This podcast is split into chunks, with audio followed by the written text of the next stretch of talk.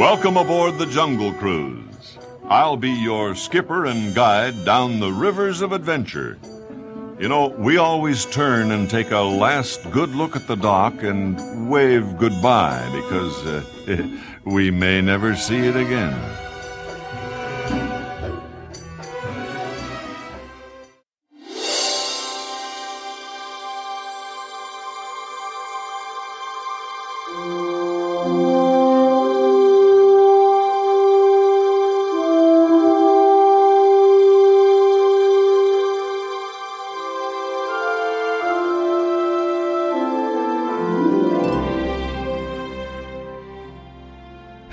Disney Park Fans, es ist wieder Zeit für Mausgebabbel, dieses Mal Folge 59 und in dieser Folge unterhalten wir uns über die ganzen News aus dem Januar. Ja, da denkt man irgendwie, die Freizeitparks sind zu oder fast alle, zumindest Disney-Parks sind nicht alle zu, aber viele oder zumindest eingeschränkt. Und da denkt man, naja, was wird da großartig passieren? Und dann fing ich vorhin an, so ein bisschen die Themen mal ja runterzuschreiben und stelle fest, ich habe irgendwie schon wieder einen ganzen Zettel voll geschrieben. Es ist viel passiert, es bleibt super spannend in der Disney-Parks-Welt, auch wenn wir gerade nicht hinkommen können wissen wir aber dann, worauf wir uns freuen können. Und deswegen wollte ich ja mal euch die ganzen News näher bringen. Es gibt viel zu diskutieren, viel zu besprechen. Und da ich nicht mit mir alleine diskutieren will, habe ich mir wieder die liebe Bianca in die Sendung geholt. Hallo Bianca.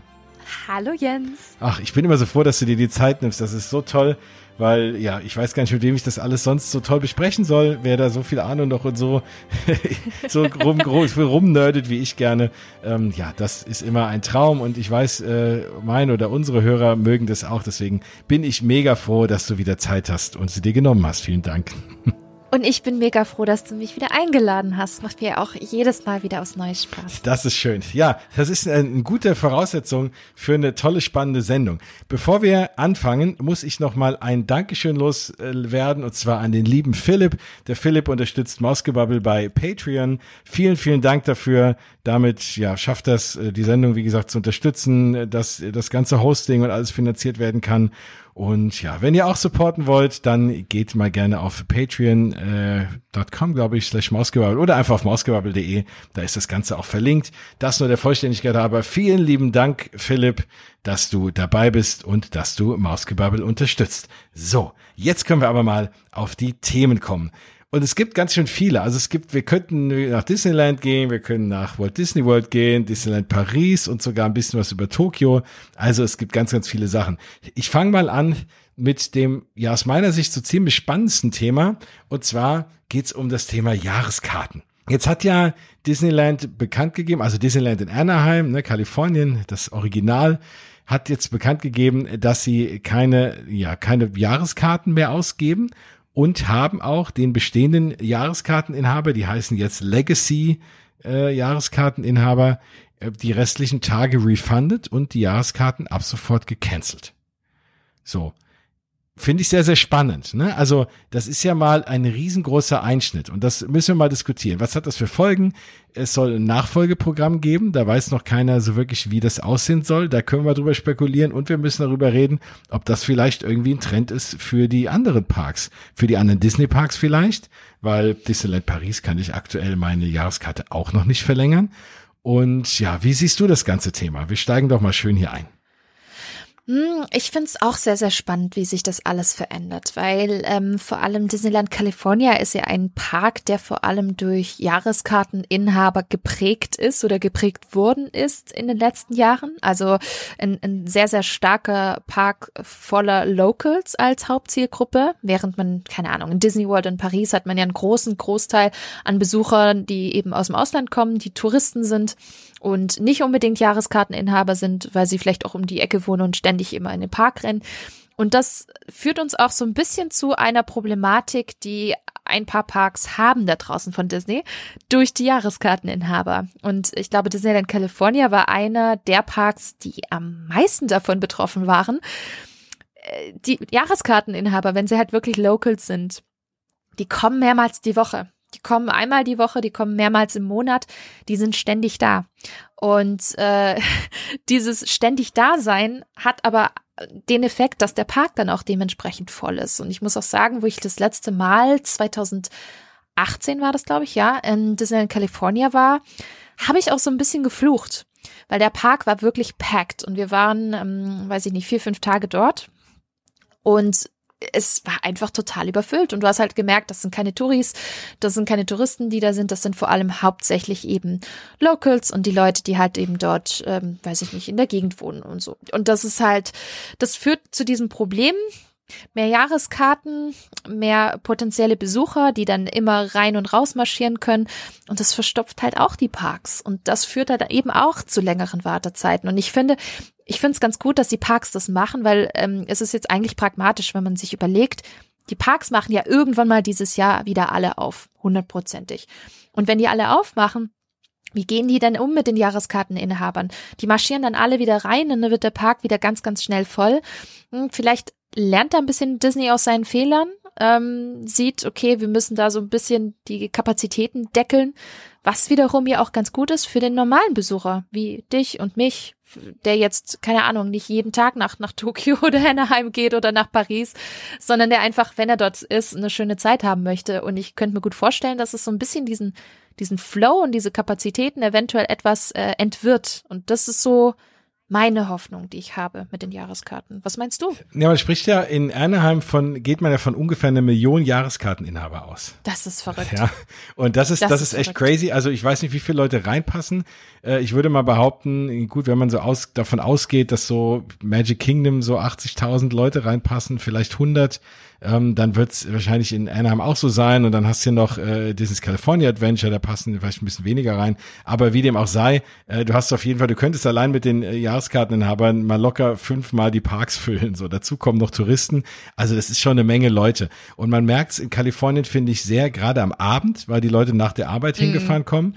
Äh, aber es, es, es verstopft ja nicht nur die Parks und die Attraktionen, es verstopft auch das Parkhaus zum Beispiel, weil da merkt man auch, viele Leute fahren auch alleine hin. Also du hast, ne, die gehen ja da von der Parkplatzkapazität davon aus, die eh sehr begrenzt ist, wo ja eh Disneyland immer so ein bisschen auch auf Kriegsfuß steht, da mit, mit dem, mit dem County, da, weil sie ja immer wieder noch neue, neue Parkmöglichkeiten bauen müssen, weil die Leute sonst da alles drumherum auch verstopfen. Und da ist es natürlich so klar, die gehen davon aus, dass immer irgendwie eine Familie oder ein paar Leute in so einem Auto sitzt und wenn dann immer jeder Einzelne da morgens hingefahren kommt, ist auch das Parkhaus relativ schnell voll, weil es dafür eben auch nicht ausgelegt ist. Also das sind alles Sachen, ähm, ich kann das verstehen. Es gab ja dieses Phänomen jetzt auch, als Rise of Resistance aufgemacht hat, dass die haben ja auch dieses Boarding Group Verfahren, dass halt morgens Tausende von Menschen in den Park marschiert sind und zehn Minuten später fast alle wieder raus, weil sie keinen Boarding Pass bekommen haben. Ja, äh, das ist ja, das, das war, ich habe da Bilder gesehen, das war eine reine Völkerwanderung. Ja, das ist vollkommen skurril. Ich meine, und das kann ich natürlich verstehen und ich bin ja auch dankbar, dass man sagt, hey, dann kommen Leute wie wir, die fliegen dann vielleicht nach Kalifornien, wollen dann eine schöne Zeit haben und für die macht man den Park ein bisschen leer. Andererseits will man natürlich auch Leute haben, die, ja, die wollen ja auch was verdienen, ne? Die wollen ja das Geld bezahlen. Und ich sag mal, eine Million Jahreskarteninhaber mal die wurden ja ständig teurer, mal irgendwie 600 Mhm. Dollar oder was, ja. Ähm, Das ist schon ein stolzes Geld, da kann man ein bisschen was mit anfangen. Und wenn die jeden Tag dorthin kommen, das sind natürlich die Leute, die das Merchandise kaufen. Das sind die Leute, die sich äh, alle paar Monate einen neuen äh, Sammlerstück Popcorn Bucket kaufen und so. Das machen die Touristen in der Regel nicht, weil die haben dann schon hunderte von Dollars an Tickets und sonst was ausgegeben es ist halt so ein bisschen die Frage, ne? Ich weiß jetzt auch nicht, woran, woran die mehr verdienen. Andererseits, klar, wir als Touristen, nun sind wir vielleicht auch nicht der Maßstab, weil wir halt echte Mega-Fans sind und natürlich trotzdem Merch kaufen, obwohl wir schon die teuren Tickets gekauft haben. Aber das ist halt auch so ein bisschen die Frage, ne? Ob, ist das, ich, das kann ich ehrlich gesagt Disneyland nicht so sehr einschätzen. Also wenn ich das jetzt mit Epcot vergleiche, das ist ja bewusst ein Park für Locals mit vielen Restaurants, weil die Leute dort abends mit Freunden oder irgendwas nach der Arbeit halt noch essen gehen, die Restaurants. Ist das in Disneyland auch so? Hast, weißt du das? Mm, ja, also ich meine, klar, Downtown Disney hast du ja, Ja. und da gehen ja die Locals auch unglaublich gerne hin, um, um dort zu flanieren. Mm, Ansonsten äh, California Adventure gibt es hier und da so paar Restaurants, aber jetzt eher weniger die Table Service Restaurants. Klar gibt es ein paar, aber ähm, die, die es gibt, die sind halt ein bisschen voller und der Rest verteilt sich, glaube ich, so ein bisschen. Was man aber hat, ist tatsächlich im Disneyland Park selber ähm, im Hauptpark. Da gibt es gerade in der Ecke ähm, New Orleans Square Mhm. einige Restaurants, wo man auch draußen sehr, sehr schön essen kann. Also gerade ähm, das Café Orleans, ähm, wo man noch dieses berühmt-berüchtigte Monte Cristo Sandwich Ich wollte es gerade sagen. Ja, das war sehr geil. Ähm, das, das war immer total voll. Egal, wann ich da äh, vorbeigelaufen bin, es war immer total packed. Nebendran ist ja auch nochmal ein anderes Restaurant. Also ich glaube, die Ecke, ähm, da habe ich gemerkt, zu einer gewissen Uhrzeit, da füllt sich's total. Und halt eben generell um den Platz herum am Schloss, quasi die Central Plaza. Und da gibt's ja auch noch links und rechts paar Restaurants. Da einmal die ähm, Jolly Holiday Bakery und ich glaube das Plaza Inn. Und da verteilt sich das so ein bisschen. Der Rest ist eher alles ein bisschen snackig und mehr, mehr Quick Service. Aber ich habe das Gefühl, egal wohin ich geguckt habe das letzte Mal, ich habe nur Leute gesehen. Also am Snackstand nur Leute, mhm. auf den Straßen nur Leute. Es war halt einfach nur voll. Und ich konnte da gar kein richtiges Muster ausmachen. So sind die jetzt beim Essen oder sind die nur fürs Essen hier oder wer ist das alles? Das war einfach nur voll. Ja, der Park ist ja sowieso, ich meine, ich muss ehrlich gestehen, ich war in Disneyland schon echt lange nicht mehr. Das ist bestimmt, boah, zwölf Jahre her, zehn, zwölf Jahre. Und mhm. da, das ist mir aber auch echt in Erinnerung geblieben. Er ist halt klein, ne? Die haben natürlich da, mhm. den Grund, warum Walt das Florida Project ausgerufen hat, war ja auch, weil er Platz wollte. Und du hast halt in Disneyland so den Platz nicht und, und du hast ja, die, die, die haben ja schon irgendwie Sachen, äh, ganze Attraktionen umgebaut, damit sie allein schon irgendwo Stroller-Parking hinbauen können, damit nicht überall noch die Kinderwägen in der Gegend rumstehen, weil sie dann überhaupt keine Lauffläche mehr hatten, ja. Also das ist schon echt eng dort und sehr verwinkelt und wenn dann noch alles voller Menschen ist, ist es nicht so wirklich schön, ja. Also, aber trotzdem ein interessanter Move, weil du willst ja die Leute trotzdem behalten. Ich weiß ja deine Fans, du willst ja nicht sagen, kommt nicht mehr. Und du willst, glaube ich, jetzt auch nicht dazu übergehen, dass du sagst, okay, ihr müsst jetzt jeden Tag immer eine Tageskarte kaufen. Das kann sich auch keiner leisten. Ähm, mm -mm.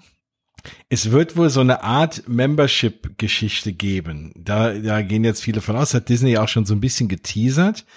Und aber egal wie, trotzdem wird es dort nie wieder dieses Gefühl geben von, ich habe jetzt eine Jahreskarte, ich kann jeden Tag, wann ich will, einfach dahin fahren. Ich kann morgens aufstehen und sagen, ich fahre da heute hin und so oft ich will. Ne, so dieses sehr befreiende Gefühl, was ich ja auch immer mag, wenn man eine Jahreskarte hat, so geht's mir in Paris, das entstresst. Du musst jetzt nicht jeden Tag alles fahren, du hast Zeit, du weißt, du kannst jederzeit wiederkommen, ne, hast ja das schon bezahlt. Und das, das Gefühl, das wird halt komplett dort weg sein, weil egal wie, du wirst nicht mehr jeden Tag nach freiem Gusto dahin fahren können. Mm, ja, das, das schon. Also ich glaube schon, dass es für viele eine Umstellung sein wird.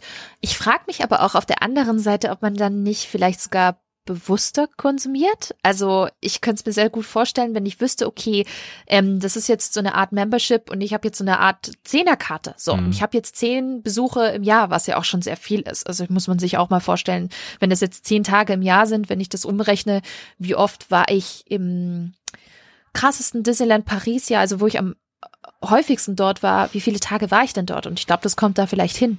Und ich finde, das reicht doch auch total völlig aus. Und dann muss man sich das halt eher so ein bisschen, ja, äh, überlegen, wann man halt geht, ein bisschen bewusster gehen und alles andere, wenn man dann doch öfters gehen möchte, dann muss man sich halt eine Tageskarte kaufen. Und da sind wir ja auch schon wieder bei einem Grund, warum Disney das macht. Eine Tageskarte kostet ja letztendlich mehr und Disney verdient mehr. Und Disney braucht ja jetzt auch das Geld. Klar, Disney ist jetzt kein äh, Verein oder beziehungsweise Unternehmen, was jetzt am Hungertuch nagt, das überhaupt nicht. Aber das muss man sich auch vor Augen halten. Disney hat unglaublich viel Miese gemacht. Und ich glaube, am schnellsten bekommt natürlich Disney beziehungsweise die ganzen anderen Unternehmen, die sich das, die Lizenzkosten eben tragen für die Parks, wie Oriental Land, die machen es ja genauso. Mhm. Ähm, die nehmen halt durch die Tageskarten am meisten ein und bekommen dann halt eben schneller wieder das Geld rein, was sie eben jetzt durch die Pandemie verloren haben. Und ich glaube, das müssen sie auch erstmal machen. Und ich glaube, deswegen wird das auch der, der Kurs sein, den sie jetzt die nächsten Jahre fahren, ganz, ganz klar. So Alternativprogramme, die nicht ran, annähernd rankommen, glaube ich, aus, an, an das, was man als Jahreskarteninhaber bekommen hat. Aber ähm, ich glaube, das wird vorerst so bleiben. Und ich glaube, das hat so seine Nachteile, aber auch seine Vorteile. Wie gesagt, man, ich könnte mir gut vorstellen, dass man dann so ein bisschen bewusster konsumiert und das nicht so läppisch nimmt. Ach, jetzt bin ich schon wieder da und hm, ich weiß nicht, ich würde, ich finde es gar nicht mal so schlecht, wenn man sagt, ja gut, dann bin ich halt nur an dem Tag da und das nächste Mal dann erst wieder ein paar Monaten und ich nehme das einfach bewusster wahr. Was machen denn die ganzen Vlogger? Ja, und was machen die ganzen Personal Shopper? ja, genau. Das, äh, also um die tut's mir nicht leid, die ganzen Ebay-Leute und so. Ganzen Scalper. Ja, hier. die alles ja. da kaputt machen. Äh, Pfui. Das, äh, genau, ganz böse Menschen. Äh, aber klar, es gibt natürlich Leute, die leben davon, irgendwie jeden Tag dahin zu watscheln und ein äh, YouTube-Video zu erstellen. Ne? Für die, wenn die nicht mehr jeden Tag gehen können, klar, müssen sich Tageskarten kaufen. Da bin ich mal gespannt, ja. Ähm, Ich auch. Also das jetzt, jetzt müssen wir mal belegen. Das ist ja jetzt für Disneyland. Gut, da können wir sagen, das ist eine spezielle Crowd, das sind viele Locals. So, mich wundert im Übrigen immer auch, dass, also wenn ich jetzt in Paris wohnen würde, also warum nicht jeder, der in Paris wohnt, eine Jahreskarte für Disney Paris hat? Verstehe ich auch nicht. Also, wie geil ist denn ich würde das? es mir jedes, jedes Jahr kaufen. Ja, Jedes Jahr. Und ich wie, wie oft nach der, wie oft in der Woche nach der Arbeit würde ich da hindüsen, ja. Also, ja, aber äh, also es scheint ja in Paris nicht ganz so zu sein, ja, dass die Locals da, ähm, dass die ganzen Pariser dort immer äh, ihre Zeit verbringen, alle dort eine Jahreskarte haben. Aber ähm, jetzt Walt Disney World hat so ein bisschen nachgezogen. Da kannst du zumindest erstmal keine neuen Jahreskarten kaufen. Du kannst deine alten aber verlängern. Ähm, was sie mit diesem Pass, es gab ja auch diese Jahreskarte für Disneyland und Walt Disney World. Die, was sie mit der machen, haben sie auch noch nicht so ganz rausgehauen. Aber wie wird's denn jetzt in Disneyland Paris sein? Also ich find's ja spannend, dass du aktuell deine Jahreskarte nicht verlängern kannst und du kannst doch keine neue kaufen. Was meinst du denn da? Meinst du, die lassen das auslaufen? Mm, Ich glaube, da kann man dazu noch gar nichts sagen. Also ich, ich glaube, für die ist es erstmal gut und praktisch, das jetzt zu pausieren, weil ich meine, es ist auch organisatorisch sehr aufwendig, jetzt noch neue Leute hinzuzunehmen, dann musst du die auch nochmal verlängern. Womöglich ist die Nachfrage aber auch generell gerade nicht so da. Deswegen ähm, verstehe ich das schon allein schon aus, aus organisatorischen Gründen, das jetzt mal auszusetzen, zu pausieren. Da würde ich jetzt noch nicht so viel hineininterpretieren. Ich kann mir aber gut vorstellen, dass natürlich auch Paris, ähm, die ja auch zu einer gewissen ähnlichen Division gehören, wie jetzt zum Beispiel auch Anaheim und, und Disney World, dass sie dann auch gucken, wie andere Disney-Parks das machen. Und ich bin mir sicher, da gibt es auch Überlegungen. Ob das aber auch dann so kommen wird, das ist, glaube ich, auch das Nächste. Und ich würde mir einfach wünschen, ich weiß nicht, Paris hat dann auch nochmal eine andere Struktur, das muss man ja schon sagen. Paris ist ja auch ein, ein Park, der vor allem durch auch sehr viele Touristen lebt. Und glaube auch viele Jahreskartenerhaber sind auch Touristen, die jetzt nicht jedes Wochenende dort sind oder mehrmals im Monat. Und ich könnte mir sehr gut vorstellen, dass vielleicht bei uns ähm, durchaus auch noch die Option weiter besteht, dass es eine Jahreskarte geben wird. Ähm, ich würde es aber auch nicht ausschließen, dass Paris jetzt plötzlich auf den Dampfer kommt und sagt, ja, auch wegen Kosten und, und Invest ähm, brauchen wir das jetzt erstmal wieder zurück und äh, setzen jetzt auch erstmal die Jahreskarten erstmal aus. Aber boah, keine Ahnung, ich glaube, das ist pure Spekulation zu dem aktuellen Zeitpunkt. Da muss man einfach mal abwarten. Hm. Auf jeden Fall, wir werden es weiter beobachten. Ich, also ich kann es mir so ein bisschen vorstellen, dass es kommen wird. Ich weiß es allerdings auch natürlich auch nicht. Mhm. Äh, ich, ich bin mal sehr gespannt. Ich meine, am Ende des Tages, ich würde, glaube ich, nicht weniger oft fahren. Ich würde vielleicht mir dann sagen, okay, machst zwei Tage und hängst dich noch den dritten Tag dran, irgendwie für so einen Kurztrip. Ne, äh, ja, und klar, dann hätten sie natürlich am dritten Tag äh, nicht mehr meinen Umsatz vom Essen und vielleicht doch nochmal das letzte bisschen Merch, was ich noch mitnehme. Aber dafür wäre der Park leer, die haben weniger Abnutzung, die können vielleicht, wenn weniger Leute da sind, auch die Attraktionen auf geringerer Kapazität fahren lassen und sparen dadurch wieder ein bisschen an Maintenance und so Geschichten. Ähm, und haben natürlich, und du hast natürlich eine schöne Experience. Natürlich wünschen wir alle Parkfans uns, dass kein, keiner außer uns im Park ist. Ja, man will ja möglichst Ja. alleine da sein. Und da kommen wir nachher noch zu, wenn wir über Tokio reden. Aber äh, das ist, äh, ja, also es ist irgendwie Fluch und Segen. Es würde das, das ganze Geschichte ein bisschen teurer für uns äh, als Fans gestalten, wenn wir halt trotzdem so oft hinfahren würden und immer Tageskarten kaufen müssten. Ich bin gespannt. Solange ich noch irgendwas äh, bekomme, wo ich dann äh, vorne auf diesem äh, furchtbar äh, weit weg äh, gelegenen Parkplatz parken kann, dann äh, ist mir das recht, weil das ist ehrlich gesagt so mit der Hauptgrund, warum ich mir die, die Infinity-Jahreskarte geholt habe. Ach was, naja, wirklich. also ich finde schon echt, dieser Parkplatz da vorne, das ist schon echt Luxus. Der ist trotzdem noch viel zu weit weg, aber äh, ich vermisse so eine, so eine schöne Tram wie in, wie in, wie in USA, ne? Also, dass du dich vom Parkplatz mit so einem Bähnchen da irgendwie hingefahren wirst, da geht der Tag schon gut los. Ich finde diese, dieser Tram-Ride, das ist schon für mich immer so die erste Attraktion, wobei es den ja aktuell auch nicht gibt. Äh, auch in Walt Disney World sind die aktuell ja auch eingestellt. Da hoffe ich auch mal, dass die wieder zurückkommen oder die sagen, naja, die Leute sollen mal laufen. Ähm, aber gut, das kannst du aktuell machen, wo die Parks nicht unter Vollauslastung laufen äh, und keiner dann wirklich weit wegfahren, äh, parken muss. Ja, aber bin ich mal gespannt. Ja, die, die fahren ja aktuell nicht, weil man sagt, dass wohl das Desinfizieren einfach zu aufwendig ist. Ja, mhm. und du könntest sie eh nur halb besetzen und so viel ist ja auch nicht los. Ja, das geht dann schon. Aber das vermisse ich übrigens an Disney Paris. Also Disney Paris, wenn ihr zuhört, äh, holt da mal so ein Bähnchen da irgendwie ran. Ja. Aber mal unabhängig davon, klar, die, der Infinity Pass hat natürlich auch andere tolle Geschichten und die Prozente beim Essen und Merch, alles auch okay. Und natürlich die VIP-Geschichten für Parade und Feuerwerk, das war schon auch was, was wirklich sehr nett war. Ähm, ja, also es ist nicht nur das Parken. Aber ich glaube, das Parken habe ich häufiger genutzt als dann die Paraden. also am Ende hat sich dafür dann doch schon gelohnt. Ich bin sehr gespannt. Wir werden euch auf dem Laufenden halten. Ich finde es eine spannende, spannende Diskussion, eine spannende Entwicklung und ich glaube auch andere Parks, also andere Nicht-Disney-Parks, werden sich das genau angucken. Disney war jetzt der erste große Park, der mit dieser Tradition der Jahreskarten, die es eigentlich sonst überall gibt, jetzt mal gebrochen hat. Und wir schauen mal, was damit passiert. Ich bin gespannt. Ja. Aber wo wir gerade in Walt Disney World sind.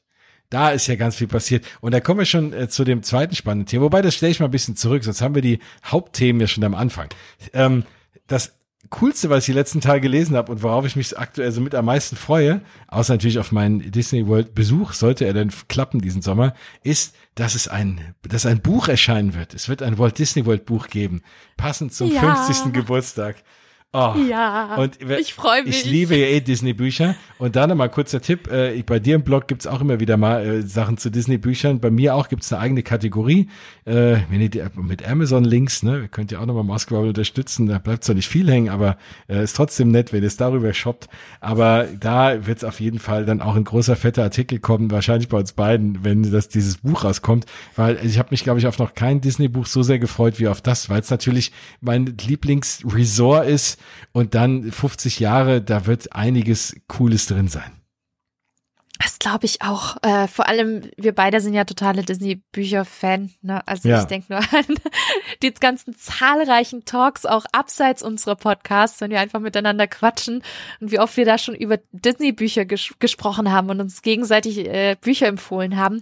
Und äh, tatsächlich habe ich das äh, durch den äh, lieben Flo, liebe Grüße hier an dieser Stelle, ähm, zugeschickt bekommen über Instagram. Hey, hast du das schon gesehen? Und ich habe den Post gesehen, dachte mir, oh mein Gott, endlich mal wieder ein tolles, spannendes Disney-Parkbuch. Ich glaube, das wird richtig, richtig gut.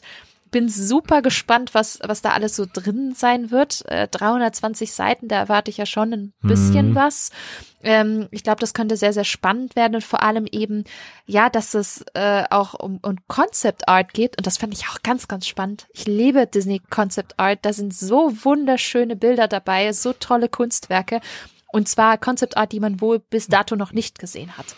Also wirklich oh. exklusive Sachen, die so noch nie gezeigt worden sind. Und ich glaube, das ist ein Muss für jeden Park-Fan. Bin ich mir sicher. Boah, Absolut. Das ist so ein klassischer hier Take my money Moment. Ne, ist mir yes. egal, was es kostet. Das Ding muss ich einfach haben. Äh, vor allem die ganze Geschichte, alle vier Parks. Oh, Wahnsinn. Also wenn das rauskommt, da werde ich auf jeden Fall, wenn wir hier viel drüber reden und äh, dann werden wir äh, auch da was zu schreiben, weil das, ja, das wird der Hammer. Das soll im mhm. September rauskommen. 1. Oktober Ach, ist ja offiziell der Geburtstag. 28. September laut Amazon. Bin ich mal gespannt, ob sie das einhalten. Ja, bin ich auch sehr gespannt. Ich, ich beäuge das auch. Ich habe mir gleich so einen Reminder da bei Amazon reinsetzen lassen. So aktuell kann man ja nur so ein bisschen äh, was darüber lesen, aber natürlich noch keine Bilder sehen und noch keine, noch keine Auszüge da lesen.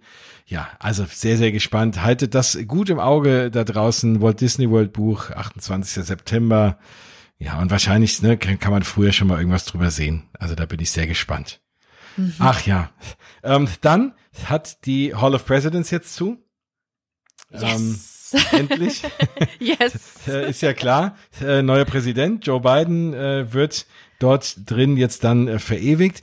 Ich habe mir sagen lassen, dass das die gleiche Firma macht, die ja auch schon äh, hier, wie hieß er noch, Donald Trump gemacht hat. Den Namen habe ich schon direkt gestrichen. Ähm, und wir haben ja beim letzten Mal schon der letzten Podcast drüber gesprochen und ich habe selten so viele Zuschriften bekommen zu einem Thema nach einem Podcast, wie als wir nochmal alle darauf hingewiesen haben, dass Donald Trump aussieht wie Hillary und äh, wie viele Leute mir geschrieben haben, dass sie das dann zum ersten Mal gegoogelt haben und sich kaputt gelacht haben. Die gleiche Firma soll jetzt auch Joe Biden machen, aber ich gehe davon aus, dass die sich mehr Mühe geben werden. Wahrscheinlich Auch äh, vielleicht wollten sie sich einfach keine Mühe geben wegen Trump, keine Ahnung. Aber ich glaube einfach, die werden jetzt äh, nicht nochmal so einen Fehler machen, dass die so einen komischen Animatronic da abliefern. Was es diesmal nicht geben wird, ist eine große Veränderung in der Geschichte. Sonst hat man ja immer auch das genutzt, um überhaupt so ein kleines Refurbishment zu machen. Nun war es natürlich auch in den letzten Präsidentschaften immer so, dass die eigentlich zwei Terms hatten, also auch acht Jahre Präsident waren. Und da kommt man natürlich dann sowieso viel ändern. Innerhalb von acht Jahren passiert ja auch viel technisch und dann lohnt sich das, eine Attraktion zu ändern. Jetzt bei nur vier Jahren kann man die Attraktion so lassen. Ich finde die ja sowieso toll. Ich setze mich da jedes Mal gerne rein. Ähm, ist super gemacht und wenn man sich ein bisschen für amerikanische Geschichte interessiert, ist es auch sehr schön. Ja, viel Pathos, klar. Aber allein schon die ganzen Animatronics am Ende, die ganzen Präsidenten, da bin ich mal sehr gespannt. Äh, ich glaube auch, dass man von Joe Biden relativ schnell auch jetzt die Audioaufnahme bekommt. Das ist ja so, dass die immer die nehmen sich immer so ein bisschen die Antrittsrede, die Vereidigungsrede und dann schreiben äh, die Disney-Leute da so eine kleine Zusammenfassung und daraus so die besten Sätze und, und basteln da eine, eine kurze Rede für die Hall of Presidents draus. Und das hat ja wohl bei Donald Trump so lange gedauert, weil erstmal seine, seine Rede beim Amtseintritt ja furchtbar aggressiv war und das nicht so wirklich in Disney-Welt gepasst hat. Dann äh, war es wohl bei der Aufnahme wohl schwierig äh, erzählt man sich auch, dass er wohl, äh, ich glaube auch wirklich, der kann wahrscheinlich gar nicht mal gut lesen. Also auf jeden Fall wollte er es wohl nicht ablesen und hatte dann, ist dann, wollte dann eher so frei reden, was natürlich auch nicht geht, ja. Äh, vor allem, wir haben ja jetzt vier Jahre gehört, was dabei rauskommt mit der Freirede. Das hätte auch nicht in irgendeinen Disney-Park gepasst, ja. Und deswegen hat es wohl ja auch noch extrem lang gedauert. Also das alles wird bei Joe Biden, glaube ich, nicht so lang dauern. Das heißt, Hall of Presidents ich behaupte mal, keiner von uns, außer meine tollen, äh, treuen Hörer in den USA, die vielleicht äh, die Chance haben, jetzt schon in die Parks zu gehen, aber unser eins wird ja frühestens irgendwie ab dem Sommer rein können und bis dann hoffe ich, dass wieder auf ist. Ja, also ich glaube, so ein Animatronic, ja, der dauert ein bisschen, aber wahrscheinlich und hoffentlich kein halbes Jahr. Nee, das wird schneller gehen, das wird schneller gehen. Und ich glaube, das, was er sagt, wird bestimmt toll, weil wer seine Rede gehört und gesehen hat, weiß, dass es echt eine sehr gute Rede von ihm war. Wirklich super gut formuliert. Und wenn das wirklich die Basis dann ist von dem, was dann auch der Audio Animatronic von sich gibt, dann muss man sagen, ja, cool, wird schön. Ja, mhm. nee, finde ich auch. Ähm, also freue ich mich sehr drauf, bin ich sehr gespannt. Und vor allem bin ich gespannt, wo sie Trump platzieren. Der muss ja auch irgendwo sitzen, die werden ihn ja nicht in die Mitte stellen. Die haben ja Obama schon so ein bisschen so in den Hintergrund gestellt, finde ich so, aber mhm. ähm, das ist mir ein bisschen aufgefallen. Aber mhm, ich bin mal gespannt, mhm. äh, was, was sie mit Trump machen ich hoffe bitte ganz, ganz weit nach links, hinten in die allerletzte Reihe. Ich glaube, er, er, er, passt eher ganz weit nach rechts. Aber äh, das ist ein anderes Thema. Äh, genau. Also auf jeden Fall, Hall of Presidents ist aktuell jetzt dann erstmal zu. Was im Übrigen auch zurückkommt im Sommer, und das ist auch ein ganz spannendes Thema, was wir mal beleuchten werden, Festival of the Lion King wird zurückkommen. Im Sommer ist angekündigt in natürlich einer irgendwie abgespeckten Version. Äh, in natürlich ins Animal Kingdom. Und das bringt mich so ein bisschen zu der Frage, die ich gerne mit dir diskutieren würde. Wie siehst du denn jetzt das ganze Thema Shows? Also ich glaube schon, wenn wir jetzt mal auf Walt Disney World schauen, ich stelle mir eine Frage, ne, und dann fange ich erst mal an zu reden. Sorry, aber ich komme gleich zurück. Ich rede einfach, wie ich denke. Das ist halt immer so hier äh, bei Mausgebubble.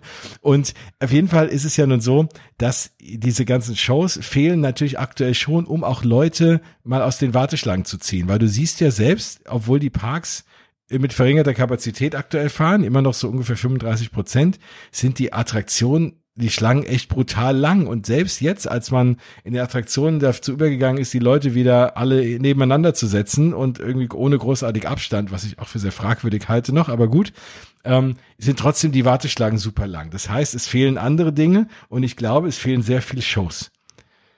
Wie siehst du das?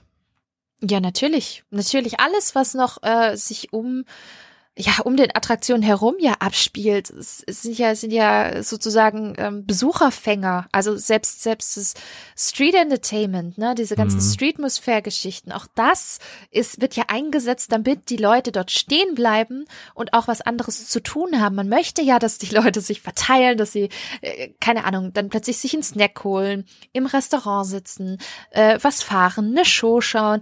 Und dadurch verteilen sich die Besucher und das ähm, gesamte äh, Gesamterlebnis und die Zufriedenheit wächst halt. Und das will man, glaube ich, wenn man so ein Produkt wie, wie ein Disney Park oder Disney World in dem Fall eben hat. Und deswegen glaube ich schon, dass auch gerade ähm, Festival of the Lion King, wenn man sich das mal angeguckt hat, das ist eine Show gewesen, die sie auch sehr oft am Tag gezeigt haben. Also ähm, gefühlt ich glaube, eine der Shows, die man am häufigsten gesehen hat in dem Kaliber von mhm. den größeren. Mm, selbst Findet Nemo und so hat man tatsächlich in meinen Augen nicht so oft gezeigt wie Festival of the Lion King. Da ging es, glaube ich, auch relativ früh los, irgendwie ab Mittag. Und das haben die ja komplett abends durchgezogen, weiß ich nicht, gefühlt stündlich. Also war zumindest so ein bisschen mein Eindruck. Ja. Und dementsprechend, und wenn man sich halt auch das Theater anguckt, passen da auch viele Leute rein. Jetzt in Pandemiezeit natürlich nochmal was anderes mit Abständen etc muss es bestimmt keine 100% Belegung sein, aber das ist, die haben ein großes Theater, die haben eine Show, die sie oft am Tag zeigen können und wo dann auch wieder Leute reinkommen. Und deswegen ist es für mich fast ein, ein No-Brainer, dass sie genau diese Show genommen haben, weil sie halt ein puncto Kapazität einfach, glaube ich, unglaublich viele Leute dann eben auch aufnehmen kann, mhm. selbst in Pandemiezeiten. Mhm. Ich denke auch, ich meine, natürlich ist es ein bisschen schwierig, weil da auch viel gesungen wird, ne, wobei, mhm. da muss man gucken, ne, da sind ja auch Leute mit sehr volumigen Stimmen auch auf der Bühne, ja, also da die auch wahrscheinlich viel dann eben auch ausstoßen, aber du hast natürlich auch viele Artisten, ich glaube, das kannst du natürlich schon machen, vor allem wenn die auch noch maskiert sind oder so, ähm, dann da, ne, ich denke gerade an diese, an, an diese Affen, die dann da auf diesen Trampolinen springen und so Geschichten, Geschichten. Das kannst du natürlich auch während Pandemiezeiten irgendwie machen. Du musst gucken, wie das mit dem Gesang ist. Aber ja, Playback. Playback. Playback. Wahrscheinlich. Ja, gut, das würde auch gehen. Ne? Ich meine, klar ist nicht das Gleiche, aber besser als gar keine Show. Ja. Genau. Ähm, das frage ich mich übrigens bei anderen Shows auch. Ne? Also ich glaube, die müssen schon auch mal anfangen, Shows irgendwie wieder zurückzubringen. Ne? Ähm, auch gerade auch in den Hollywood Studios. Ne, waren ja auch viele Shows, viele Musical-Shows. Ähm, das, das ist schon mega wichtig. Das ist super wichtig, weil es eben die Leute äh, von der Straße zieht. Da hast du vollkommen recht.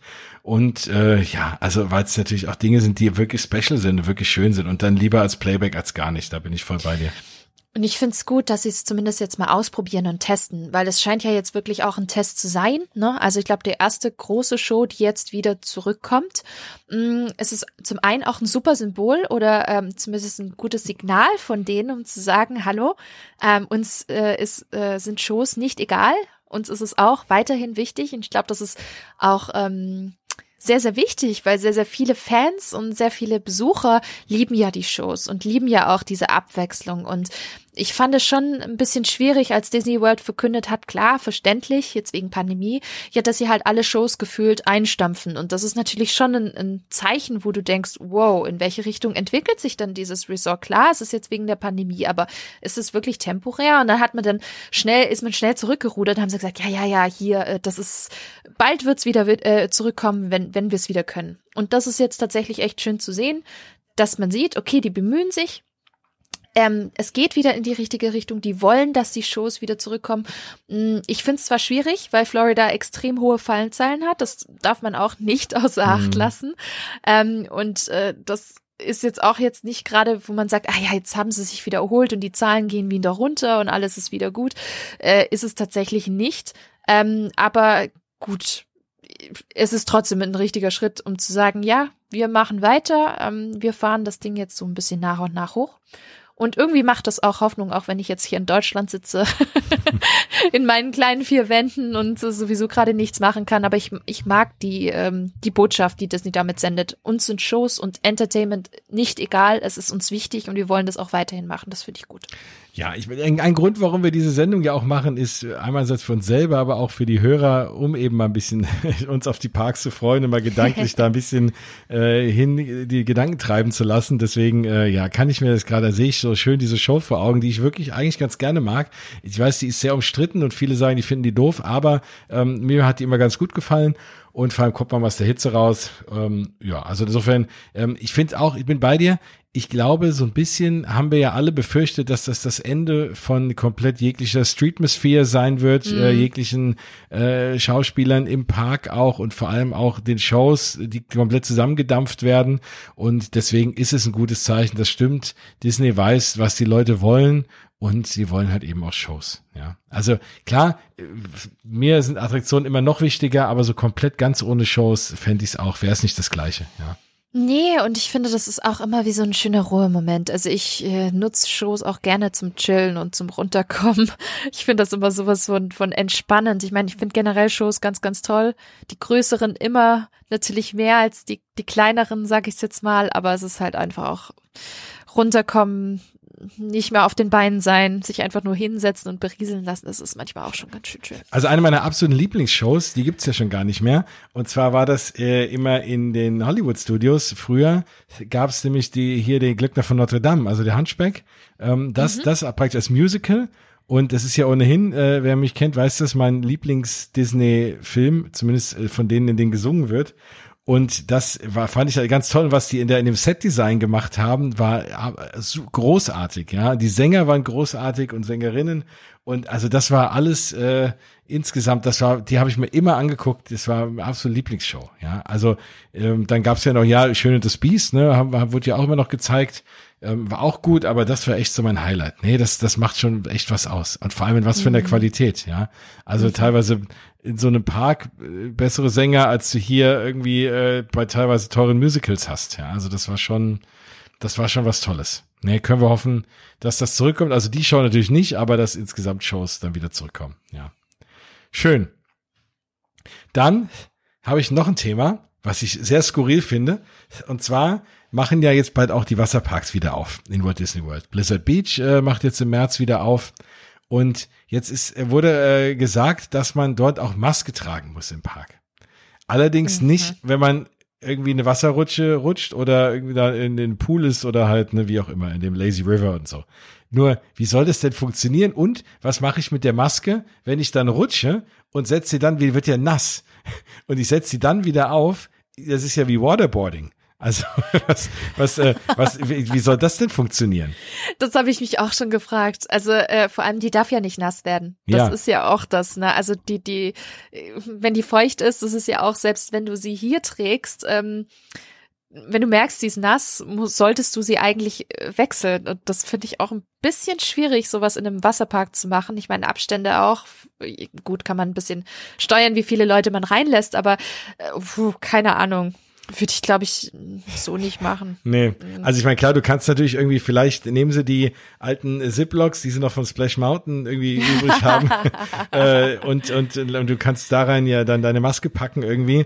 Aber das ist ja irgendwie auch schwierig. Und dann hättest du die ganze Zeit in der Hand und also, ja. Ja, ich, was machst du denn damit, ne? Und dann weißt du nicht, wohin du es tun sollst. Und äh, nee, und dann mit dem Rein- und Raustun, dann kommt da trotzdem der ein oder andere Wasserspritzer ran, weil du bist ja total total nass. Du brauchst ja irgendwie trockene Hände und dann fasst du die Maske irgendwie falsch an und dann sind das, ja, wird sie sowieso nass. Also ich stelle mir das äh, sehr, sehr umständlich und dann, vor. Und dann fasst du die an und dann hast du diese, diese geilen Chlor, äh, den geilen Chlorgeruch, ne, dann schön auf der Maske verteilt von deinen Fingern, ja.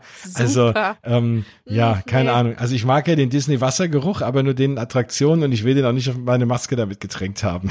also. Nee, also ich glaube Wasserparks erst dann wieder, äh, wenn sich das Ganze gibt. Vorher nicht. Ja. Nee. Also ich glaube auch. Also bin mal gespannt, was da los sein wird. Andererseits so ein Wasserpark mit limitierter Kapazität und du kannst da in Ruhe irgendwie chillen und alles äh, fahren, ist natürlich auch nicht schlecht. Aber ja, noch wissen wir nicht, wie viele Leute da reingelassen werden. Ich weiß nicht, ob die sich auch an die 35 Prozent Regel halten, wie es die Parks machen. Wir werden sehen. Wir werden nochmal drüber reden, wenn die ersten lustigen Bilder rauskommen von Leuten mit nassen Masken auf dem Gesicht. Ja, dann äh, werden wir es hier beim Ausgebabbel nochmal andiskutieren. Dann habe ich eine kleine lustige Nachricht, die rauskam. Und zwar gab es auf Twitter, ich, ich, ich klappe jetzt mal die ganzen kleinen Nachrichten ab, bevor wir zu den Höhepunkten nochmal kommen. Und zwar gab es auf Twitter eine kleine Anekdote, dass Eric Idle, ne, äh, bekannt äh, natürlich auch hier von Monty Python, und ähm, der ja auch bei Journey into Imagination äh, mitspielt, also der Figment, die Figment-Attraktion, die die neu gemachte und äh, verschlimmbesserte in Epcot. Äh, ich glaube, das ist ein Thema, da sind sie alle einig. Und ähm, der hat ja da, na, dann denkt man immer, wenn so ein Schauspieler da so eine Rolle spielt, für so eine Attraktion vor allem, dass der dann erstens sich daran erinnern kann und zweitens äh, wenigstens auch mal dann dort feierlich eingeladen wird und äh, das dann fährt an so einem, äh, an so einem Eröffnungstag, ne, ist das ja immer so, ist ein paar Celebrities da, so eine Attraktion aufmacht. Und jetzt kam auf Twitter raus, dass der weder die Attraktion jemals in seinem Leben gefahren ist, noch sich dran erinnern kann, dass er diese Rolle gespielt hat, diese Aufnahmen gemacht hat. Wie schräg ist denn das? Ach, dann weißt du vielleicht, was das für eine Hauruck-Aktion gewesen ist. Wer weiß, ob sie das nicht an einem Drehtag schnell abgedreht hat, wie es halt immer oftmals auch bei den, bei den großen Stars aktuell ist, ne? Also gerade so Star Wars oder, oder Marvel, das wird ja dann in der Drehpause schnell mal gedreht. Ne? Also es war ja bei Rise of the Resistance genauso. Da war das während den Dreharbeiten in, in London, glaube ich, so wie ich das mitbekommen habe, mhm. in den Pinewood Studios, wo sie dann halt einfach mal so eine so einen Nachmittag dann sich freigenommen haben oder Zeit genommen haben für für die Aufnahmen für Rise of the Resistance. So und so wird es wahrscheinlich bei Eric Idle genauso sein. Und dann ist er halt noch ein bisschen älter und dann ist auch noch das Reimagining ja wirklich nicht ein sonderlich nee. gut gelungenes. Ähm, ich kann es verstehen. Ja, er hat wahrscheinlich recht. Von der Attraktion würde ich mich auch distanzieren, würde das mal im Gedächtnis streichen. Mhm, äh, Dito. Aber fand ich echt eine interessante Anekdote. Im Übrigen hört man ja gerade auch, dass der Hauptgrund, warum hier die Guardians of the Galaxy Cosmic Rewind Attraktion so ein bisschen hinterherhinkt, ist, weil sie einfach die Filmaufnahmen nicht machen konnten. Und die konnten beim, beim letzten Guardians-Film das die Aufnahmen nicht machen. So, dann hat man ja zwischenzeitlich mal den Director äh, sich von dem distanziert seitens Disney. Dann konnte man eben auch nichts drehen. Und jetzt während der Pandemie haben die wohl Schwierigkeiten, die Aufnahmen hinzukriegen, die ganzen Schauspieler ne, da zusammenzutrommeln. Für vor allem, du musst ja auch dann Kostüm und alles für so ein paar Szenen, ne, für so Attraktionen, ist ja nicht viel. Und äh, da, das ist, glaube ich, wohl auch ein großes Problem. Hätte ich gar nicht so gedacht. Ja, aber offensichtlich haben sie das ja jetzt behoben, wie ich das mitbekommen habe, ne? Genau, jetzt ja, aber es hat wohl sehr, sehr lang gedauert. Und äh, das mhm. war, hat so ein bisschen auch die eine oder andere Geschichte in der Attraktion ein bisschen wohl auch jetzt verzögert. Die werden es trotzdem hinbekommen, bin ich mir sicher, und es wird zum Geburtstag aufhaben. Aber ja, spannend, was das ausmacht. Das denkt man manchmal gar nicht, ne? Ja, und ich finde es total spannend, weil äh, für diejenigen, die sich auch für Marvel und äh, Filme interessieren, die Szenen für Cosmic Rewind werden äh, quasi geführt, also beziehungsweise gedreht von Taika Waititi, was Juhu. ich ziemlich, ziemlich geil finde. Den Typ finde ich sowieso großartig. Der hat auch äh, Tor 3 gemacht, äh, Regisseur, hat auch Jojo Rabbit gemacht und ähm, tatsächlich hat sich das ganz gut angeboten, weil ich glaube, korrigier mich, wenn ich falsch lege, die drehen doch gerade in Australien oder so, kann das sein? Und ähm, ja. glaube ich, den nächsten Torteil und dadurch, dass die Guardians Teil des neuen Torfilms sehen, äh, sind, haben sie die rausgezogen und haben jetzt dort die Aufnahmen für Cosmic Rewind gedreht. Genau, das, das, mhm. das war zu, war zu lesen. Äh, da bin ich auch mhm. ganz froh, ne? Weil sonst der nächste Guardians hätte noch ein bisschen gedauert. Ne? Also das ist das Schöne am MCU, dass es mittlerweile relativ gut verwoben ist und dann immer alle da dabei sind, ja. Ja, und dann noch Taika Waititi, der kann man nicht viel falsch machen. Das stimmt. Der Kerl schafft auch super Kurzfilme übrigens. Ich weiß, Weihnachten ist vorbei, aber er hat den, aktu ähm, den letztjährigen Coca-Cola Weihnachtsspot gemacht. Und äh, da hat er das wirklich auch sehr schön auf den Punkt gemacht. Also Taika kann nicht nur große, lange, große Filme, sondern auch knackige und kurze. Und ganz, to und ganz tolle, ganz tolle Mandalorian-Folgen. Ja, das auch. Oh Gott. Ach, schön. Ja. Siehst du? ja, auf jeden Fall. Also da bin ich mal sehr gespannt, äh, was da, was, was da rauskommt, weil du, du wirst ja für die Attraktion relativ viel Filmmaterial brauchen, ja. Also das wird ja, wird ja viel mit Screens sein und, und äh, Pre-Show und wie auch Pre immer. Pre-Show, Pre-Show. Ach, da bin ich auch so gespannt, ja. Naja, also vielleicht sehe ich es ja irgendwie live. Vielleicht klappt es ja im Sommer doch nicht und äh, die Impfverzögerung ist mein Freund und ich muss dann im Herbst fliegen und kann dann wenigstens das alles fahren. ja, keine Ahnung. ja, mal schauen. Also auf jeden Fall fand ich das eine, eine lustige Anekdote. So, dann würde ich mal sagen, wir unterhalten uns mal über den Jungle Cruise. Das ist ja so ein bisschen das, äh, der größte, die größte News so der letzten Woche und auch noch relativ aktuell. Der Disney Parks Blog hat ein Kurzvideo rausgebracht mit einem Jungle Cruise Skipper, der uns erzählt, dass der Jungle Cruise überarbeitet wird. Und zwar reiht sich der Jungle Cruise damit ein in verschiedene Attraktionen, die man jetzt so ein bisschen auch aus Gründen, naja, äh, aus diversen Gründen, rassistischen Gründen, sexistischen Gründen, wie auch immer, äh, geändert hat, um sie einfach relevanter zu machen, weil sie eben nicht mehr zeitgemäß waren, ne? wie dort verschiedene Personen abgebildet wurden in den Attraktionen.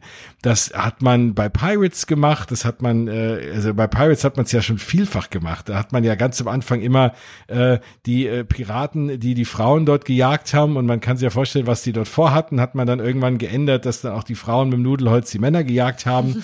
ähm, und dann gab es natürlich diese ganze Geschichte, dass man mit diesem Fat-Shaming mal aufgehört hat und und irgendwie diese Auktions, also erstmal, ne, dass da Frauen äh, weg auktioniert wurden. Nun kann man natürlich sagen, na ja, das war vielleicht früher so, aber hm, na ja, ob das wirklich so war und äh, das muss man ja nicht unbedingt als äh, glorifizieren mhm. und ähm, deswegen äh, voll und ganz okay, dass man diese Szene dann eben geändert äh, hat ähm, darin, dass dann eben da die Piratinnen da ihre Sachen anpreisen und nicht mehr die äh, Frauen dort angepriesen werden. Und dann war ja das Thema, dass dann doch die korpulente Frau gar keine haben wollte und we want the redhead und alle nur die äh, heiße rote Haarige haben wollten. Und naja, also absolut okay dass man das ändert, wobei ich mir dann immer denke, zehn Sekunden vorher, äh, da haben wir es wieder, wird ein Typ da im Brunnen halb ertränkt und gewaterboardet, um da irgendwie Informationen aus dem rauszukriegen. Aber gut, Gewalt äh, ist dann immer nicht ganz so kritisch wie wie diese anderen Themen, äh, zumindest in den USA. Aber gut,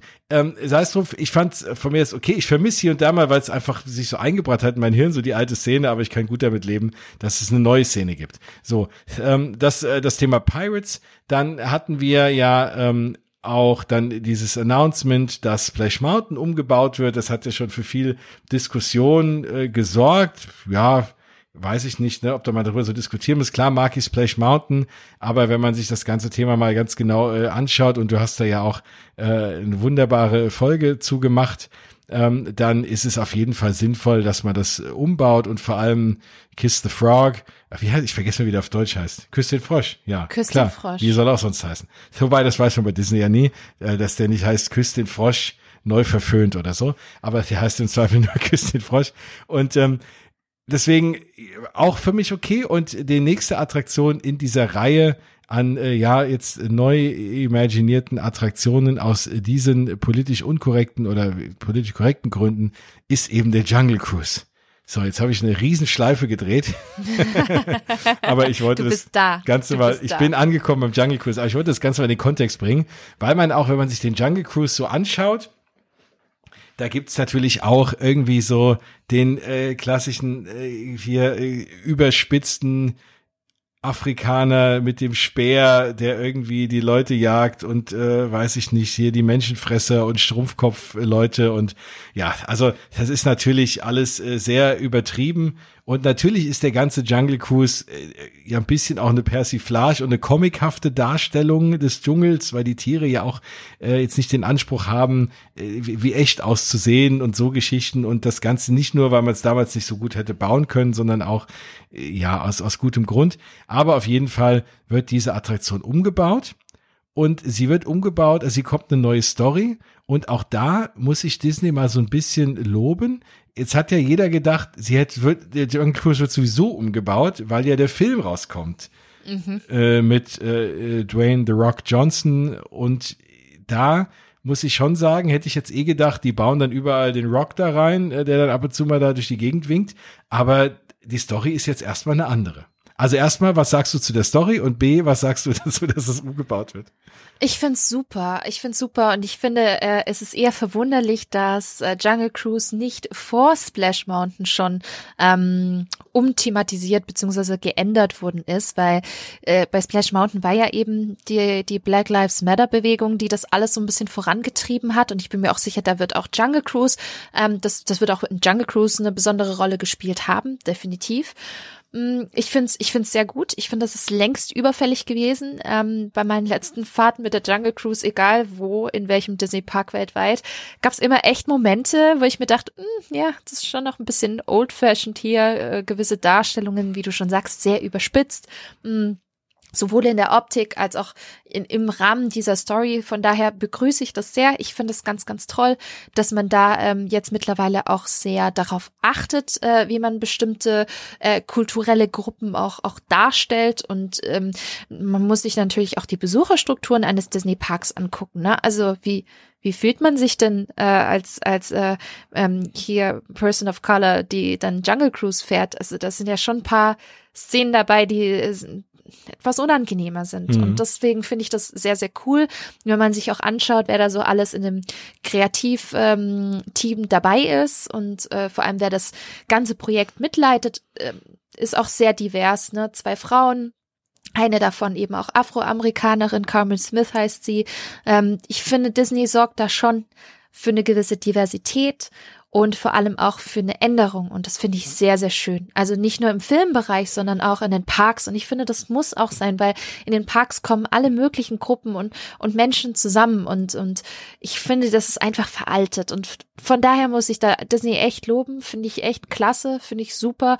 Und das, was man ja gesehen hat, das ändert ja nicht die Fahrt. Es bleibt ja immer noch die Jungle Cruise mit den schlechten Witzen und den Super Skippern und so. Sie, sie sagen ja auch, wir ändern daran nicht viel. Und ich finde auch, das ist, die Szenen, den Humor kann man ja trotzdem komplett beibehalten. Dafür braucht es nicht diese Darstellungen. Also ich finde das, ich finde es super. Total ja, gut. ich glaube auch, wir werden immer noch äh, die Rückseite des Wassers gezeigt bekommen und, äh, ja. und äh, so die ganzen äh, Klassiker.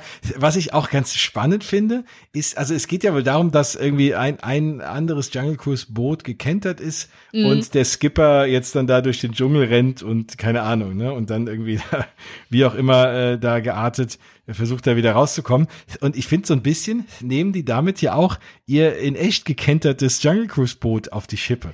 ja. Schon. Weil im letzten Jahr ist ja ein Jungle Cruise Boot gekentert und haben alle gesagt, oh Gott, die Parks fallen auseinander. Und äh, dann jetzt sieht man ja dort auch ein gekentertes Boot auf den Bildern, wo ein Haufen Affen äh, drin rumspringen und das Boot dann äh, vereinnahmt haben. Und ja, also das finde ich irgendwie sehr, sehr selbstironisch. Gerade das passt ja auch wieder wunderbar zum Jungle Cruise. Und ja, ich bin, ich kann mir gut vorstellen, wenn natürlich der Film erfolgreich wird, dann wirst du auch, wie du jetzt mittlerweile bei Pirates ähm, auch dann einen Johnny Depp Audi Animatronic äh, rumlaufen äh, hast oder rumstehen hast und am Ende rumsitzen hast, wirst du dann auch irgendwo, wird auch irgendwo The Rock äh, ja, durch den Wald gucken, ja. Aber bin ich gespannt. Also vielleicht warten sie aber auch noch ab, wie erfolgreich Jungle Cruise wird. Wobei ganz ehrlich, ich glaube, das Ding wird ein ziemlicher Kassenschlager. Natürlich klar, jetzt Pandemie und Kinos müssen wir jetzt mal gucken, wie es bis Juli aussieht. Aber ähm, angenommen, wir hätten jetzt keine Pandemie und die Kinos haben alle offen. Boah, du hast Emily Blunt, du hast einen Dwayne Johnson. Ich glaube, das Ding wird schon ein Erfolg. Ich glaube aber, dass Disney da ein bisschen noch guckt, wie gut der Film ankommt. Und ich könnte mir auch gut vorstellen, dass daraus vielleicht ein Franchise wird, weil guckt man sich mal die Pirates Pirates an. Fluch der Karibik kam raus. Es gab noch keine Änderungen von den Piraten. Aber dann als der, Gott, wann war denn das? Als der vierte oder fünfte mhm. Film dann rausgekommen ist, ich glaube der vierte, da kurz davor oder danach hat man doch, ich glaube davor hat man die das Reimagining gemacht und ich könnte mir gut vorstellen, dass sie bei Jungle Cruise dann auch etwas später dann vielleicht das Ganze reinbringen. Ja. Und man kann ja auch einen schönen Jungle Cruise Witz machen, wenn irgendwo ein Stein liegt, dass man sagt, hier guck mal, da ist doch The Rock und so. Also da, da bietet sich ja auch einiges an, ja. Also der Jungle Cruise ist schon so eine Fahrt, klar, ne, die, äh, die für die muss man halt auch Englisch können, ja. Ähm, aber, aber ansonsten, glaube ich, ne, hast du natürlich die Witze. Die gibt's doch in Tokio auch, oder? Jungle Cruise. Ja, ja. Und, und dann auf Japanisch, auch sowas oder? von drin. Ja, natürlich, natürlich. Nur auf Japanisch. Also in Hongkong hast du drei verschiedene Warteschlangen. Auf drei verschiedenen Sprachen kannst du dir das geben. Also auf Englisch, ähm, Kantonesisch und äh, Mandarin. Mhm. Und in Tokio ist es nur auf Japanisch. Aber ich muss dir sagen, mein Gott, gehen die japanischen äh, Skipper ab. Finde ich unglaublich lustig. Man könnte ja meinen, ach, die Japaner sind so ein bisschen zurückhaltender und so, ne? Die Amis, die, daher kommt ja der schlechte Wortwitz, ne? Wenn man sich allein schon auch die ganzen Comedians und so anguckt. Ja. Aber die Japaner können das auch. Die, die machen das auf eine ganz andere Art und Weise, aber ich fand's großartig. Meine, also meine letzte Jungle Cruise Fahrt hatte ich tatsächlich, glaube ich, in Tokio. Nee, in Orlando, aber in Tokio großartig. ist großartig. Die machen das ganz, ganz toll. Ach, wie cool. Ja, klar, auch wenn man nichts versteht, man kennt ja so ein bisschen die Witze, ne? Und genau. ähm, insofern ist es schon so, dass man äh, sagen muss, ja, also man, man, man kann sich vorstellen, was er sagt, ne? In der anderen Sprache vielleicht auch ganz spannend. Aber ich kenne immer wieder Leute, deren Englisch jetzt nicht so gut ist, die dann da einsteigen, sagen, was ist denn das für ein Mist, ne? Weil man halt denkt, das ist irgendwie halt so eine normale Themenfahrt und dann ist es, ähm, ja, erzählt da einer was, die Tiere sehen irgendwie schlecht gemacht aus, ja.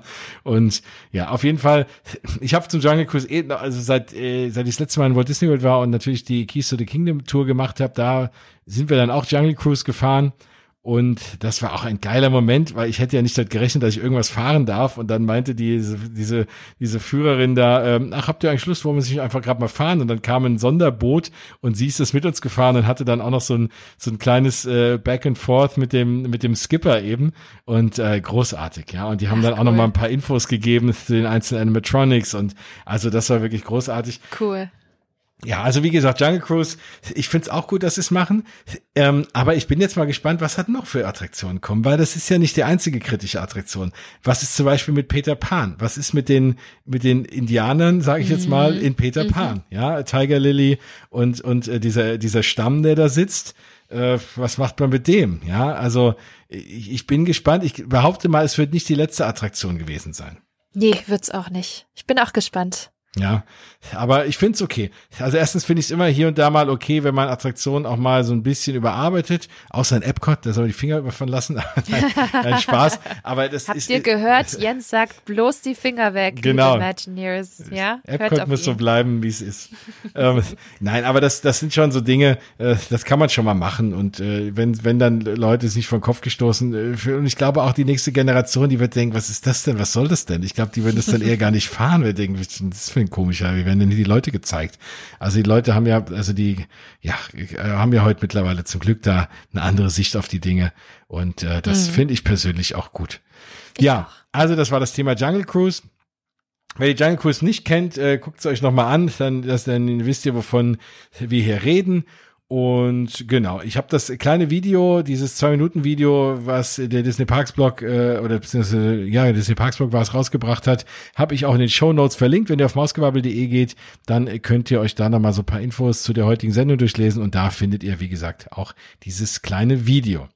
So, dann bleiben wir noch mal kurz in Walt Disney World, weil wir haben vorhin, bevor wir hier auf Aufnahme gedrückt haben, äh, schon ein bisschen was über Essen gesprochen und haben uns schon den Mund wässrig geredet. Und ich habe gedacht, ähm, ich nehme mal alle Leute, die das hier hören, glaube ich, mögen auch gerne leckeres Essen. Und jetzt gibt es zwei neue Dinge, die in Disney Springs aufgemacht haben. Apropos Disney Springs, ich weiß gar nicht, ob die das auch reglementiert haben, die Besucherzahl. Ich glaube nämlich nicht. Ich habe nämlich die Tage auf Twitter ein Video gesehen, der ist mir alles aus dem Gesicht gefallen. Was los war in Disney Springs, war der absolute Ach. Wahnsinn. Das war, da gab's schon, äh, das war abgesperrt, schon im Parkhaus musstest Oh du dich Gott. schon schlängeln und es war voller Leute und dann warst du noch nicht mal in Disney Springs. Also es war wirklich noch im Parkhaus drin, äh, schon, schon, wie gesagt, schon vorab gesperrt und, und dann ging der, der Queue schon los. Ich möchte nicht wissen, was da los äh, war. Also Disney Springs platzt, glaube ich, gerade aus allen Nähten. Weil klar, ne, das kannst du jetzt nicht ganz so reglementieren wie die Parks. Du hast ja verschiedene Eingänge, kannst du einfach reinlaufen von den verschiedenen Parkhäusern. Und dann sind die Leute eben da. Da kannst du jetzt keinen hinstellen, der die Leute irgendwie aufhält. Mhm. Also es wird natürlich die Restaurants dort freuen und Shops, aber naja, pandemietechnisch so ein bisschen kritisch. Aber es haben zwei neue äh, Dinge aufgemacht. Und das erste ist Gideon's Bakehouse. Also Gideons Bakehouse, ähm, da haben wir vorhin auch drüber unterhalten, die Kekse von Gideons, die gab's ja dort schon. Also es ist ja so eine, ich nenne es mal äh, Cookie-Manufaktur. Die gab's dort vorher schon zu kaufen, aber nicht in einem eigenen Store. Die haben jetzt ihren Flagship-Store dort aufgemacht. Da lohnt es sich im Übrigen auch, wenn ihr das mal irgendwo googelt oder euch bei YouTube anschaut, das Interieur von dem Ding ist super, super schön gemacht. Du hast eher so ein bisschen Haunted Mansion erkannt. Ich habe eher so ein bisschen äh, Harry Potter erkannt. Auf jeden Fall sehr verzaubert und, und ein bisschen schräg und ein bisschen düster, aber sieht mega cool aus. Ja, und vor allem, das ist auch was, was direkt aus Orlando kommt, ne? Das ist jetzt keine große Kette, Mhm. zumindest bislang noch, sondern das ist ähm, 2016 in Orlando, hat das aufgemacht mit einem Budget von 800 Dollar. Das muss man sich auch mal, mal, mal geben. Und innerhalb von vier Jahren hat sie's, äh, haben sie es geschafft, äh, einen Flagship-Store in Disney Springs zu öffnen. Das muss man sich halt auch mal irgendwie vor Augen führen. Aber auch weil diese Cookies wirklich bekannt sind über die Landesgrenzen mittlerweile hinaus. Also man muss nur auf die Website gehen. Es gibt zahlreiche Medienoutlets in den USA, aber auch drüber hinweg, die bezeichnen diese Cookies als beste Cookies der Welt. So, das ist eine Ansage. Ich habe sie ehrlich gesagt noch nicht probiert. Im Übrigen hat, hat. Disney Springs ja häufig so Sachen. Also gerade viele auch local, so local Startups, die dann dort ihr Essen verkaufen können. Es gibt ja auch Finde einen Stand, ähm, die haben so ganz extravagante Marshmallows zum Beispiel, ne? se- selbst gemacht und so Geschichten. Also mega cool, da kann man schon auch ein paar Sachen entdecken.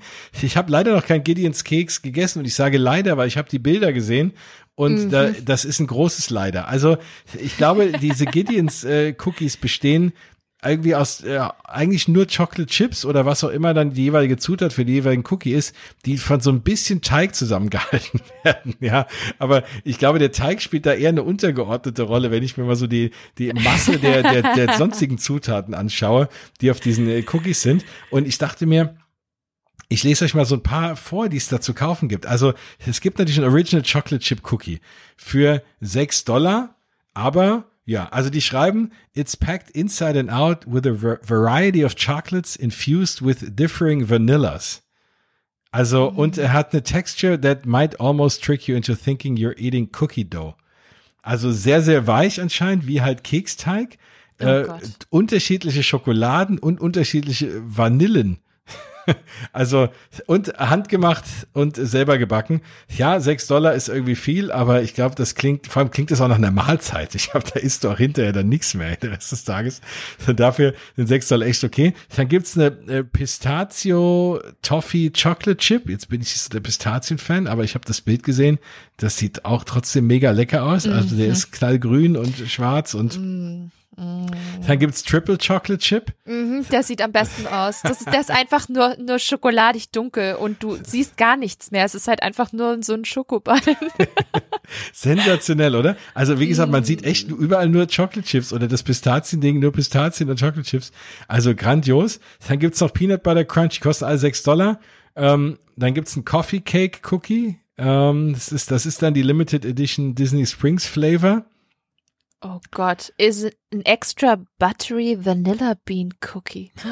Mit Zimtswirl.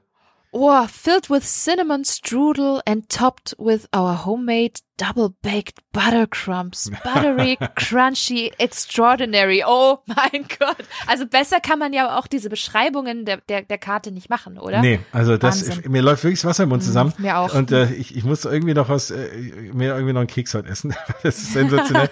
Und dann haben die auch noch Kuchen. Und ja, da kostet ein, ein, ein, Stück Kuchen neun Dollar, aber der wird wahrscheinlich äh, so viel Kalorien haben wie hier ein kompletter Käsekuchen beim Bäcker oder so. Ähm, und das geht los mit True Red Velvet. Ich liebe ja Red Velvet sowieso als mm, Geschmack mm -hmm. und mhm. als, äh, als, als Optik auch. Und also die sind, das klingt lecker. Dann, äh, was gibt's noch? Daily Chocolate äh, Cake Slice, Daily Double Frosted Cake und dann gibt's noch einen Secret Slice. Aber der absolute, ja, ja, ja, müssen wir mal herausfinden, was das ist. Ach so, da muss man bei Instagram, Facebook und der Newsletter gucken und da werden die gepostet. Ah, ich glaube, das muss ich mal abonnieren. Allein schon, um zu sehen, was es für geile Kekse da gibt. Und, aber was ich den absoluten Hammer finde, es gibt Death by Gideons für 15 Dollar und das sind, ich, ich kann es gar nicht vorstellen, wie, wie geil das schmecken muss. Äh, das musst du schnell auch mit locker mal zu zweit essen. Das sind auf jeden Fall zwei Chocolate Chip Cookies, half dipped in Chocolate und dazwischen ist noch äh, ein, ein, ein Layer von Vanilla Buttercream. Klingt das nicht mega geil? Das ist doch das, das ist das Geilste, was ich heute gehört habe, muss ich sagen. Also ich glaube, danach brauchst du nichts mehr essen den ganzen Tag über. Du bist satt. Du ja. Bist satt. Oder? Wahnsinn. Äh, also da bin ich echt, da muss ich auf jeden Fall hin. Man hat Bilder gesehen von der Eröffnung, dann standen die Leute quer durch Disney Springs. Gut, es sieht natürlich länger aus wegen dem Social Distancing und die haben alle ein bisschen Platz dazwischen. Aber das war schon echt sensationell, muss ich sagen. Also da hätte ich mich auch mal so zwei Stunden für hingestellt. Mhm. Ja, mhm. ja zwei Stunden ist gut. Man hat ja gehört irgendwie von Standby Digital Q Zeiten über bis zu elfeinhalb Stunden in den ersten Tagen. Und das ist schon für den, für den Keksladen wenn ich es zwar einfach mal so bezeichne, ja. schon echt krass.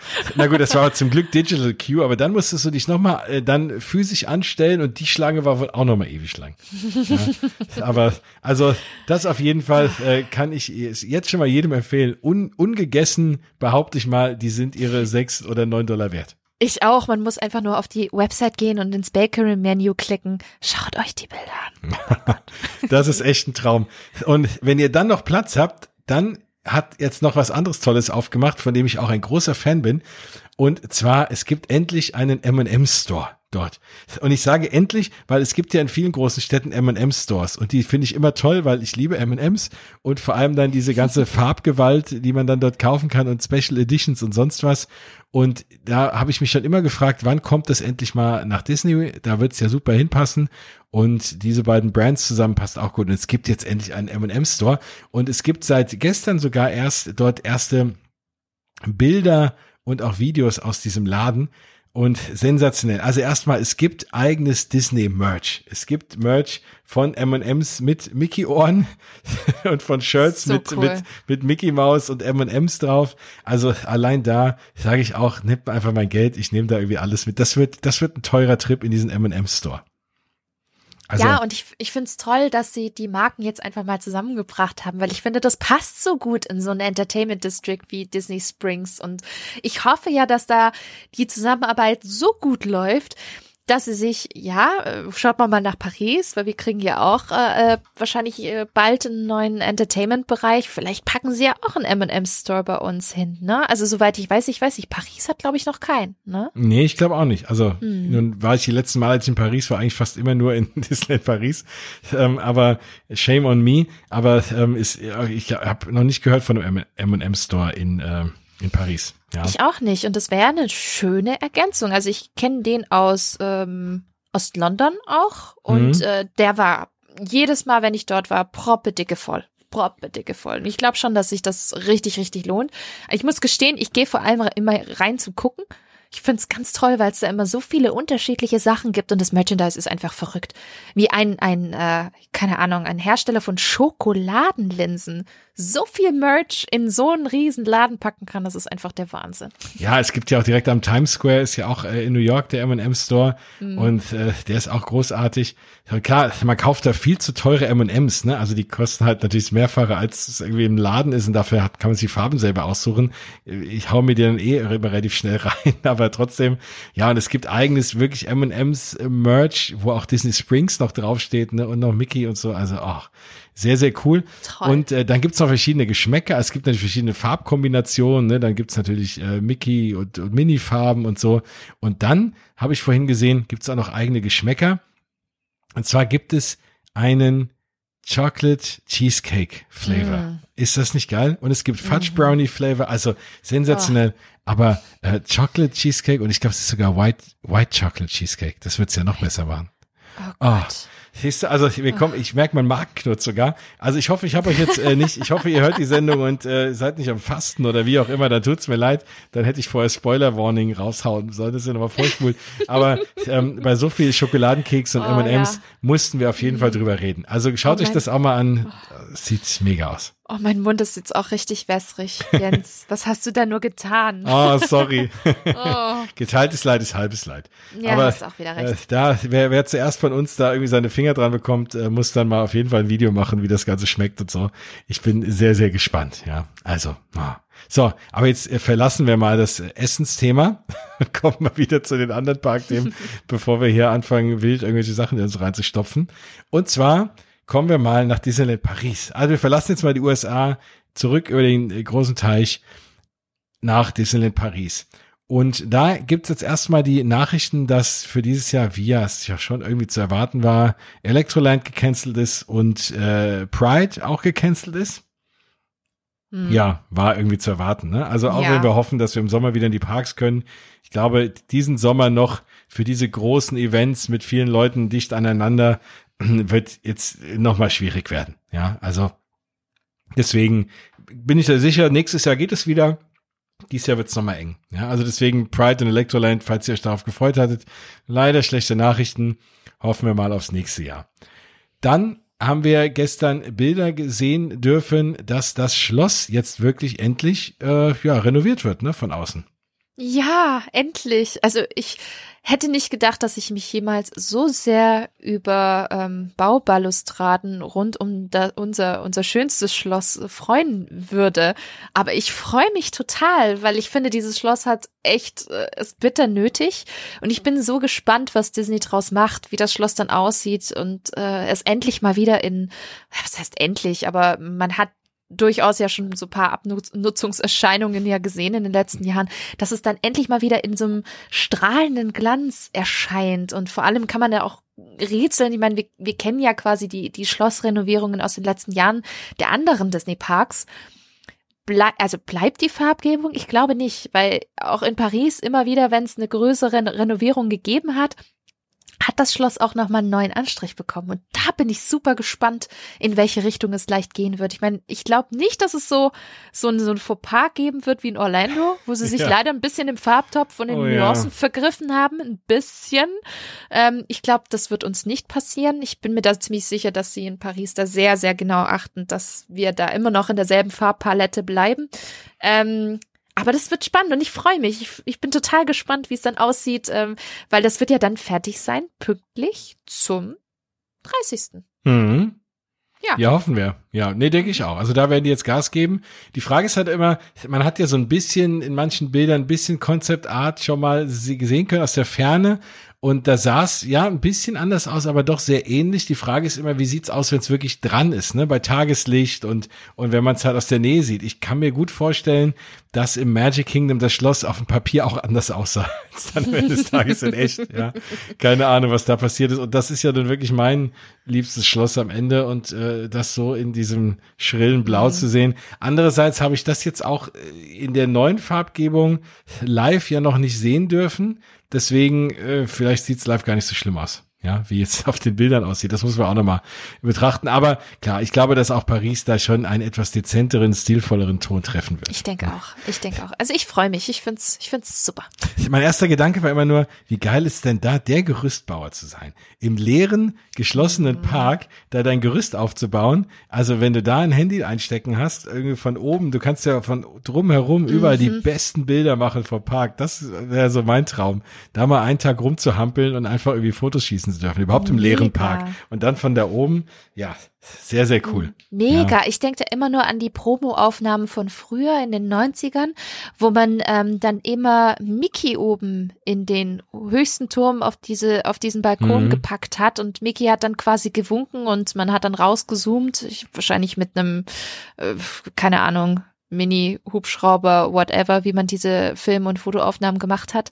Aber da denke ich mir auch jedes Mal so, boah, wie, wie geil muss es sein, da oben zu stehen und diesen Ausblick zu haben. Bestimmt hm. toll. Ja, gell, Wahnsinn. Ja, also das, da wir keine Gerüstbau sind, werden wir in den Genuss nie kommen, aber der mit ja, wenn ich, genau, wenn ich nochmal neu wählen müsste, würde ich für diesen, allein für diesen Moment äh, Gerüstbau äh, lernen.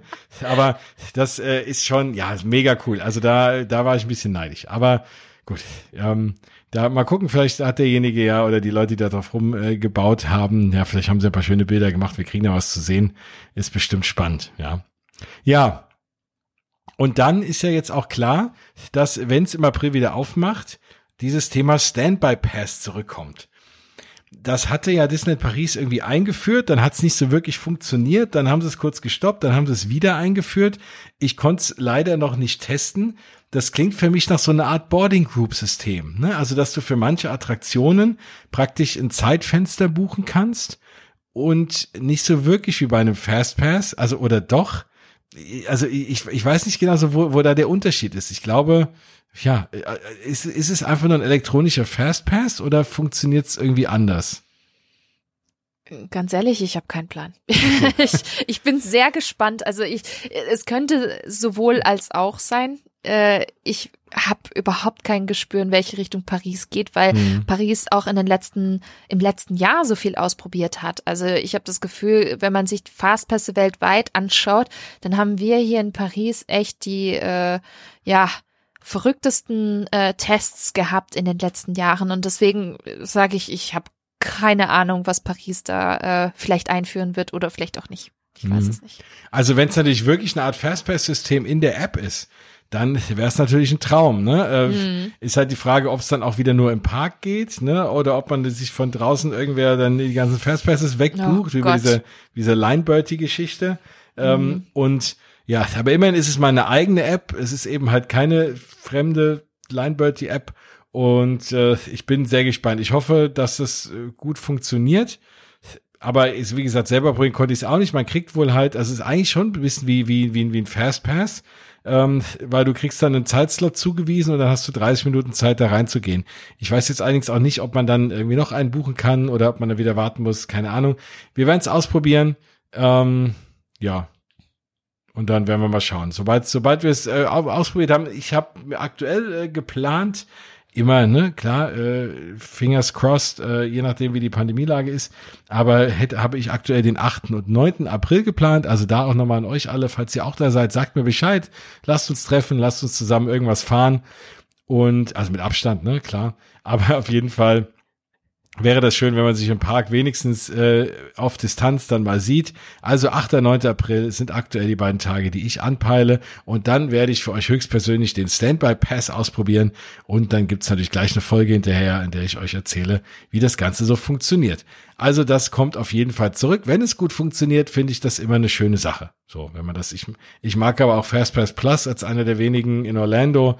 Äh, ja, also da sche scheiden sich das auch die toll. Geister. Ja, das oder? ist toll, natürlich. Man will nie, nie wieder was anderes, wenn man das mal erlebt und gemacht hat, finde ich. Genau. Vor allem allein schon dieses, dass du es im Vorfeld buchen kannst, so ein bisschen und schon mhm. die Vorfreude hast und du weißt schon, ah, dann an dem Tag fahre ich um die und die Zeit diese Attraktion. Mhm. Das ist mhm. immer schön. Ja. Naja, gut. Dann wäre das noch das Thema. Dann habe ich eigentlich nur noch zwei kurze Themen, siehst du? Und wir sind eine reine News-Folge heute. Wir sind schon wieder bei äh, über einer Stunde. Also, Wahnsinn. War es mir klar. Aber das freut die Leute da draußen ja auch. Wenn wir mal am Reden sind über Disney, kann uns eh keiner bremsen. wir hatten vorhin das Thema, wenn im Park nichts los ist.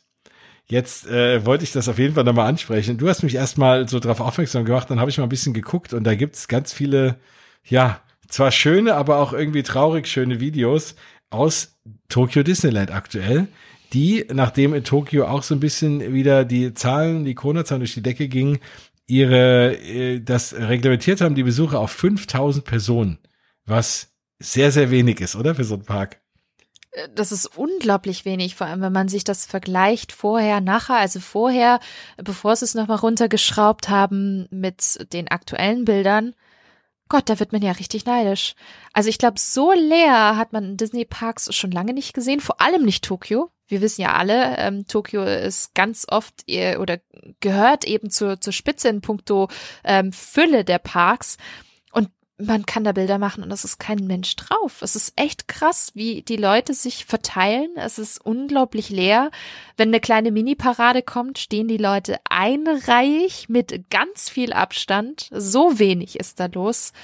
Also ich bin echt neidisch gewesen. Jens, ich, ich kann mich erinnern, ich habe es dir über WhatsApp geschickt. So, guck dir die Story von dem an.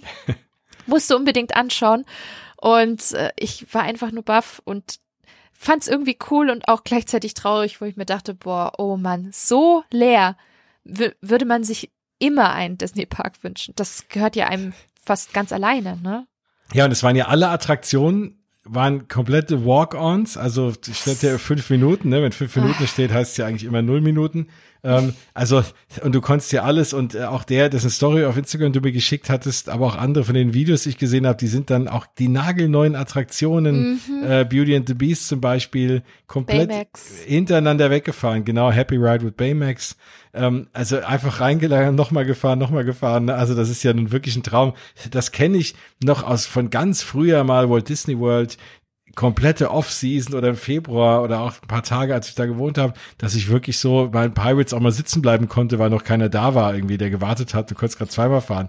Aber mhm. das waren wirklich ausgewählte Tage und selbst da war irgendwie trotzdem war viel los in den Parks. Aber was ich da auf den Videos gesehen habe, also auch da, schaut euch das mal an auf YouTube, wenn ihr aktuelle Videos aus Tokyo Disneyland schaut äh, oder sucht und euch die anschaut, da ist echt nichts los. Und es ist klar, mhm. einerseits schön, weil du kannst alles fahren, aber es ist auch ein bisschen gespenstisch und irgendwie traurig, ja. Oh, ich find's toll. Ich find's großartig. Ich meine, klar, ich möchte das nicht jedes Mal haben und irgendwie tut mir das auch weh, weil so ein Park natürlich für mehr Leute gebaut ist und man immer so das Gefühl hat, ja, aber warum, wo, wo sind die Leute? Mögen ja. die denn kein Disney? Dann, dann tut's einem irgendwie schon wieder in der Seele weh. Klar, natürlich wir haben Pandemie, ist klar. Aber man hat durchaus irgendwie schon so, so diesen, diesen Gedankengang. Ähm, das ist lustig, dass du es ansprichst. Ich habe tatsächlich so einen leeren Park das letzte Mal gehabt. Das war im Februar 2013 in Disneyland in Paris. Und das war mit Abstand einer der besten Trips, die ich jemals hatte. Wir waren volle vier Tage da. Ich, meine Freundin damals noch eine Erstbesucherin, erster Disney Park ever. Ähm, aschkalt, minus sieben Grad, oh. strahlend blauer Himmel aber und Sonnenschein pur von morgens bis abends. Und der Park war so leer und ich, ich erzähle das immer super gerne, weil das, diese, diese Tokio-Bilder haben mich so sehr daran erinnert, an, an diesen Besuch. Wir sind fünf Minuten vor Beginn zu Disney Dreams auf die Central Plaza gegangen.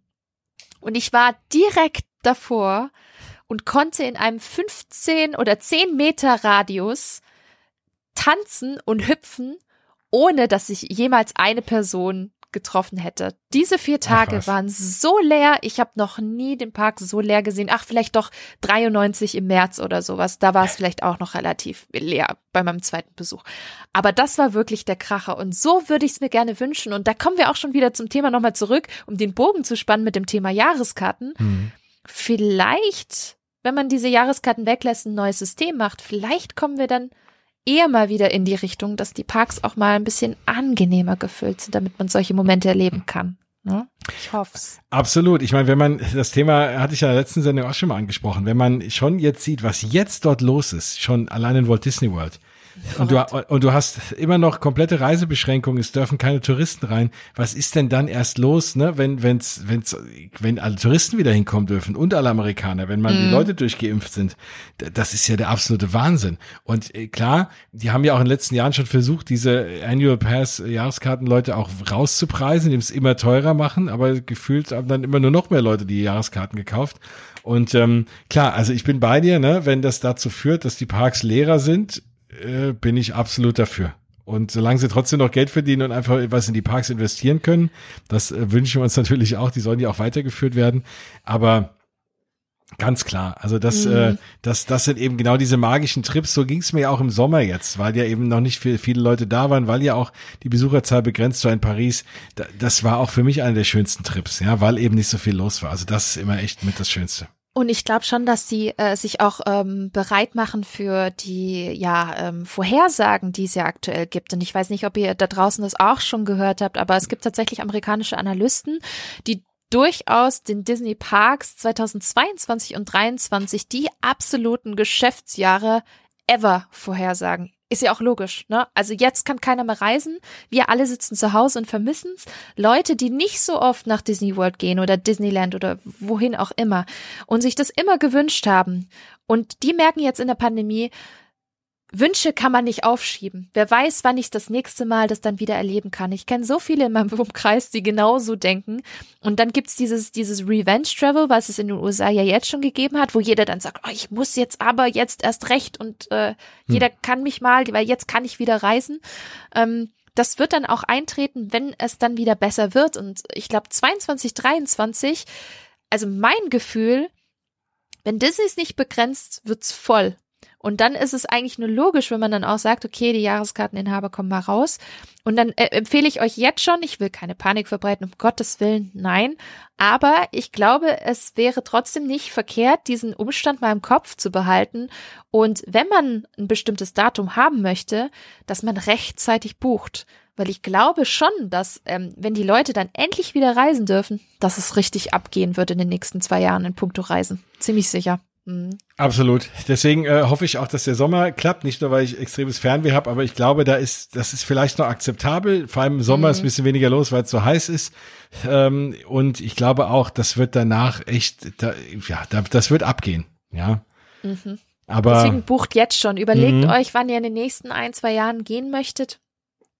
guckt schon mal, dass ihr vielleicht Urlaub einreicht oder ob das möglich ist und ähm, dann dementsprechend, wenn ihr dann das Gefühl habt, jetzt fühlt sich sicher an und gut an zu buchen, dass ihr dann auch bucht, weil ich glaube, so kurzfristig Last Minute in den nächsten zwei Jahren ähm, könnte vielleicht nicht ganz so gut funktionieren wie zuvor.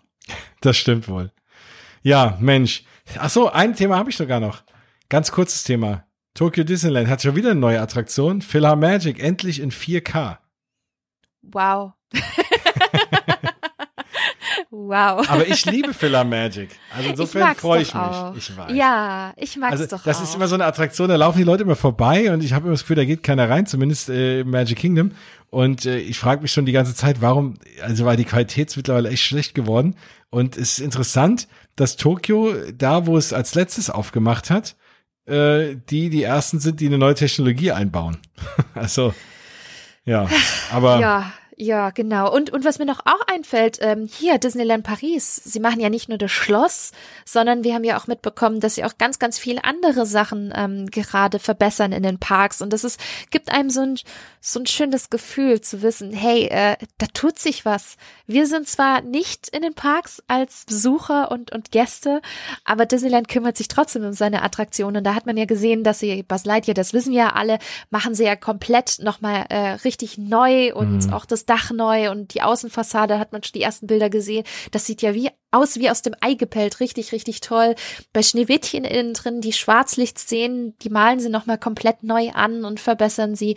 Und äh, also da passiert so viel. Auch der Leuchtturm, der ja auch immer wieder mal ein bisschen kaputter aussieht beim Newport Bay, der ist jetzt auch wieder komplett neu. Das haben sie jetzt äh, gestern kommuniziert gehabt und das ist das ist so schön, das zu sehen, weil man denkt, hey, da tut sich was. Die glauben an die Zukunft des Resorts und die nutzen jetzt einfach diese Zeit, wo nicht die Besucher drin sind, um sich einfach mal ein bisschen schick zu machen. Und das, weiß ich nicht, gibt mir irgendwie ein gutes Gefühl. Ich weiß nicht, wie es dir geht.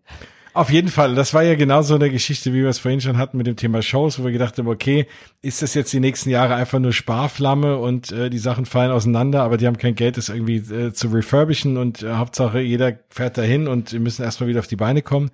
Aber ich glaube, unsere ganzen Disney Plus Dollar äh, sorgen dafür, dass jetzt auch in den Parks so ein bisschen was, was passiert. Insofern haben wir da doppeltes von, weil erstens haben wir ein tolles Entertainment-Programm auf Disney Plus und äh, kann ich nochmal jedem Wonder Vision ans Herz legen.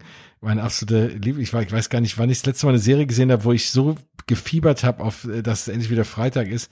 Und ähm, ja, und vor allem, das auch, das stimmt, genau, auch auf Disney Plus. Aber äh, aber davor weiß ich nicht. und deswegen damit und man unterstützt halt dann, dass ein bisschen Geld in der Kasse ist, um auch was in den Parks zu tun. Also haben wir damit ja zwei Fliegen mit einer Klappe geschlagen. Schön. Mensch, Bianca, das war ja jetzt doch wieder doch pickepacke voll. Mir hat's riesen Spaß gemacht. Du kannst mich ja nicht sehen, aber ich habe äh, sehr, sehr häufig gelächelt und mehr als auch in den letzten Tagen, weil ich einfach jetzt immer, wenn wir drüber reden, gedanklich so schön in den Parks bin, dass es äh, ja mir einfach gut geht. Und vor allem, weil wir auch über oh. Kekse geredet haben. Ja, also. Gott, diese Kekse gehen mir nicht mehr aus dem Kopf. Ne? Also die habe ich jetzt minutenlang in meinem Kopf drin gehabt und es wird es nee, der, der hat sich so richtig rein tätowiert. Danke, Jens. Sehr Dankeschön. gerne, sehr gerne. Äh, ich habe, äh, ich zahle euch nicht all das Fitnessstudio, da müsst ihr dann selber durch. Aber auf jeden Fall habe ich da hab ich eine schöne Anregung äh, mal geleistet äh, für ein paar leckere Kekse. Ich äh, werde die auch nochmal verlinken in den Show Notes auf mausgebabbel.de. Und ansonsten bleibt mir jetzt erstmal dir nochmal ganz, ganz lieb zu danken. Ich fand, es war eine tolle Sendung. Wir haben einen Haufen äh, spannender Sachen besprochen. Und ja, wie gesagt, so bin ich eingestiegen. Da stehe ich immer noch zu. Ich dachte eigentlich, es passiert gerade nicht viel. Und äh, wie kriege ich jetzt die Shows voll, obwohl alles zu hat? Und siehst du, schon haben wir wieder fast anderthalb Stunden weg und haben nur über News geredet. Ich behaupte mal, das wird jetzt auch so weiter bleiben. Also vielen Dank, äh, dass du dabei warst. Es war mir wie immer eine absolute Freude. Danke dir, Jens. Wie immer. Kann ich nur zurückgeben. Ich hatte die ganze Sendung über ein Dauergrinsen. Das ist schön. So soll es sein. Und ihr da draußen hoffe ich auch. Wenn ihr übrigens äh, zwischenzeitlich mehr von uns auch hören wollt, natürlich erstmal muss ich sagen, ne, natürlich Biancas Podcast Feenstab und Mauseohren hören. Da ist gerade eine super, super coole, spannende Folge draußen, bei der man äh, auch in jeder Zeile deine Liebe zu den Parks und äh, vor allem auch deine Ahnung raushören kann. Da geht's nämlich um den Tower of Terror. Also da auf jeden Fall reinhören, wenn ihr alles, äh, alles, was ihr jemals zum Tower of Terror wissen wolltet, aber nie zu fragen wagtet, könnt ihr in der neuen Folge von Feenstaub und Mauseohren hören. Äh, ja, auch überall, wo es äh, gute, gut sortierte Podcasts gibt, genau wie hier Mausgebabbel. Da muss ich euch mal ans Herz legen. Und wenn ihr uns sonst noch hören wollt, wir sind schon jetzt seit irgendwie fast zwei Wochen auch auf Clubhouse unterwegs und haben dort jeden Freitagabend um 17 Uhr einen spannenden Freizeitpark-Talk mit dem lieben Stefan, dem Freizeitpark-Traveler, zusammen. Da auch nochmal liebe Grüße. Und wenn ihr da einschalten wollt, auch mitmachen wollt, Fragen stellen, dann immer gerne dazu kommen. Also auf Clubhouse um 17 Uhr einfach mir folgen oder Bianca folgen. Und dann seid dabei, lasst uns da einfach live miteinander sprechen. Dafür ist es eine sehr schöne Plattform, um zu connecten und live die tollen Freizeitparkthemen zu diskutieren. Das nochmal so als kleiner Programmhinweis. Ansonsten freue ich mich, wenn ihr auf mausgebabbel.de geht, wenn ihr mir auf Instagram folgt und auf Facebook und auch auf Twitter. Dann kriegt ihr mit, wenn die neue Folge draußen ist, diese Folgen ihr abonniert. Und das muss ich auch jedes Mal wieder loswerden, wo ich euch ganz verbunden bin, wenn ihr auch auf äh, Apple Podcasts geht oder auf Spotify und da eine nette Bewertung hinterlasst und auch ein paar Sternchen, dann finden andere Leute diese Sendung auch schneller und ihr habt damit auch anderen Leuten eine Freude gemacht. So, jetzt ist aber mit dem mit der Selbstwerbung genug. Jetzt darf Bianca noch mal sagen, wo man sie findet, falls irgendeiner draußen sie noch nicht kennt, was ich kaum glaube, aber man weiß ja nie. Ja, ihr findet mich natürlich auch unter meinem Blog spinatmädchen.com. Ähm, und Jens, du hast es ja schon gesagt, äh, auf meinem Disney-Podcast Feenstaub und Mauseohren, wo ich auch immer wieder mal über die Parks sinniere und schwärme und du ja auch immer mal wieder zu Gast bist. Genau. Ja, genau. Aber nicht nur für die Parks, sondern halt auch alle anderen spannenden Disney-Themen kann man sich eigentlich nicht besser äh, ja abholen als in deinem Podcast. Deswegen für alle Disney-Fans da draußen, die jetzt nicht nur Parks-Fans sind und auch ein paar andere Themen wie Film und sonstiges interessiert, ja, führt kein Weg an Feenstaub Mauseohren vorbei. Da auf jeden Fall mal reinschalten. So, jetzt haben wir aber ganz, ganz viel Werbung gemacht. Jetzt sind wir am Ende. Ich fand es toll. Ich hoffe, ihr seid nächstes Mal wieder dabei. Ich will nächstes Mal versuchen, endlich die Folge zu machen über das Thema Campen in Disneyland Paris oder beziehungsweise nicht nur Campen, aber auch mit dem Wohnmobil. Ähm, ich habe jemand ganz netten gefunden, die dort häufig äh, ja schon übernachtet hat auf dem Parkplatz, aber in einem dafür vorgesehenen Vehikel und nicht einfach nur auf dem Parkplatz. Und äh, da habe ich tausend spannende Fragen und auch die liebe Nadine, die schon mal in der Wilderness Lodge ja mehr oder weniger gecampt hat und auch darüber ein bisschen was sagen kann. Also dann haben wir Disney Paris und Walt Disney World auch mal zum Thema Camping. Das haben sich viele von euch gewünscht. Das wird hoffentlich nächste Folge soweit sein. Die musste ich krankheitsbedingt ein bisschen verschieben, aber da hoffe ich mal drauf und dann hören wir uns auch bald wieder danach zu dem ganzen Thema News. Dann wird auch wieder ein Monat vergangen sein, da gibt's wieder ganz tolle Parkneuigkeiten und dann sind wir wieder noch einen Monat näher dran an unserem ersten Parkbesuch in yeah. hoffentlich diesem Jahr. Ach, schön. Ich oh, die Tage. Ich auch. Es wird Zeit. es wird langsam mal Zeit. Also ich bin echt Disney-reif. Ja, auf jeden Fall. Wer ist das nicht? Gut, damit äh, ja, beende ich äh, diese ganze Geschichte heute und sage Tschüss. Ich hoffe, es hat euch Spaß gemacht. Das war Mausgebabbel 59 aus die Maus.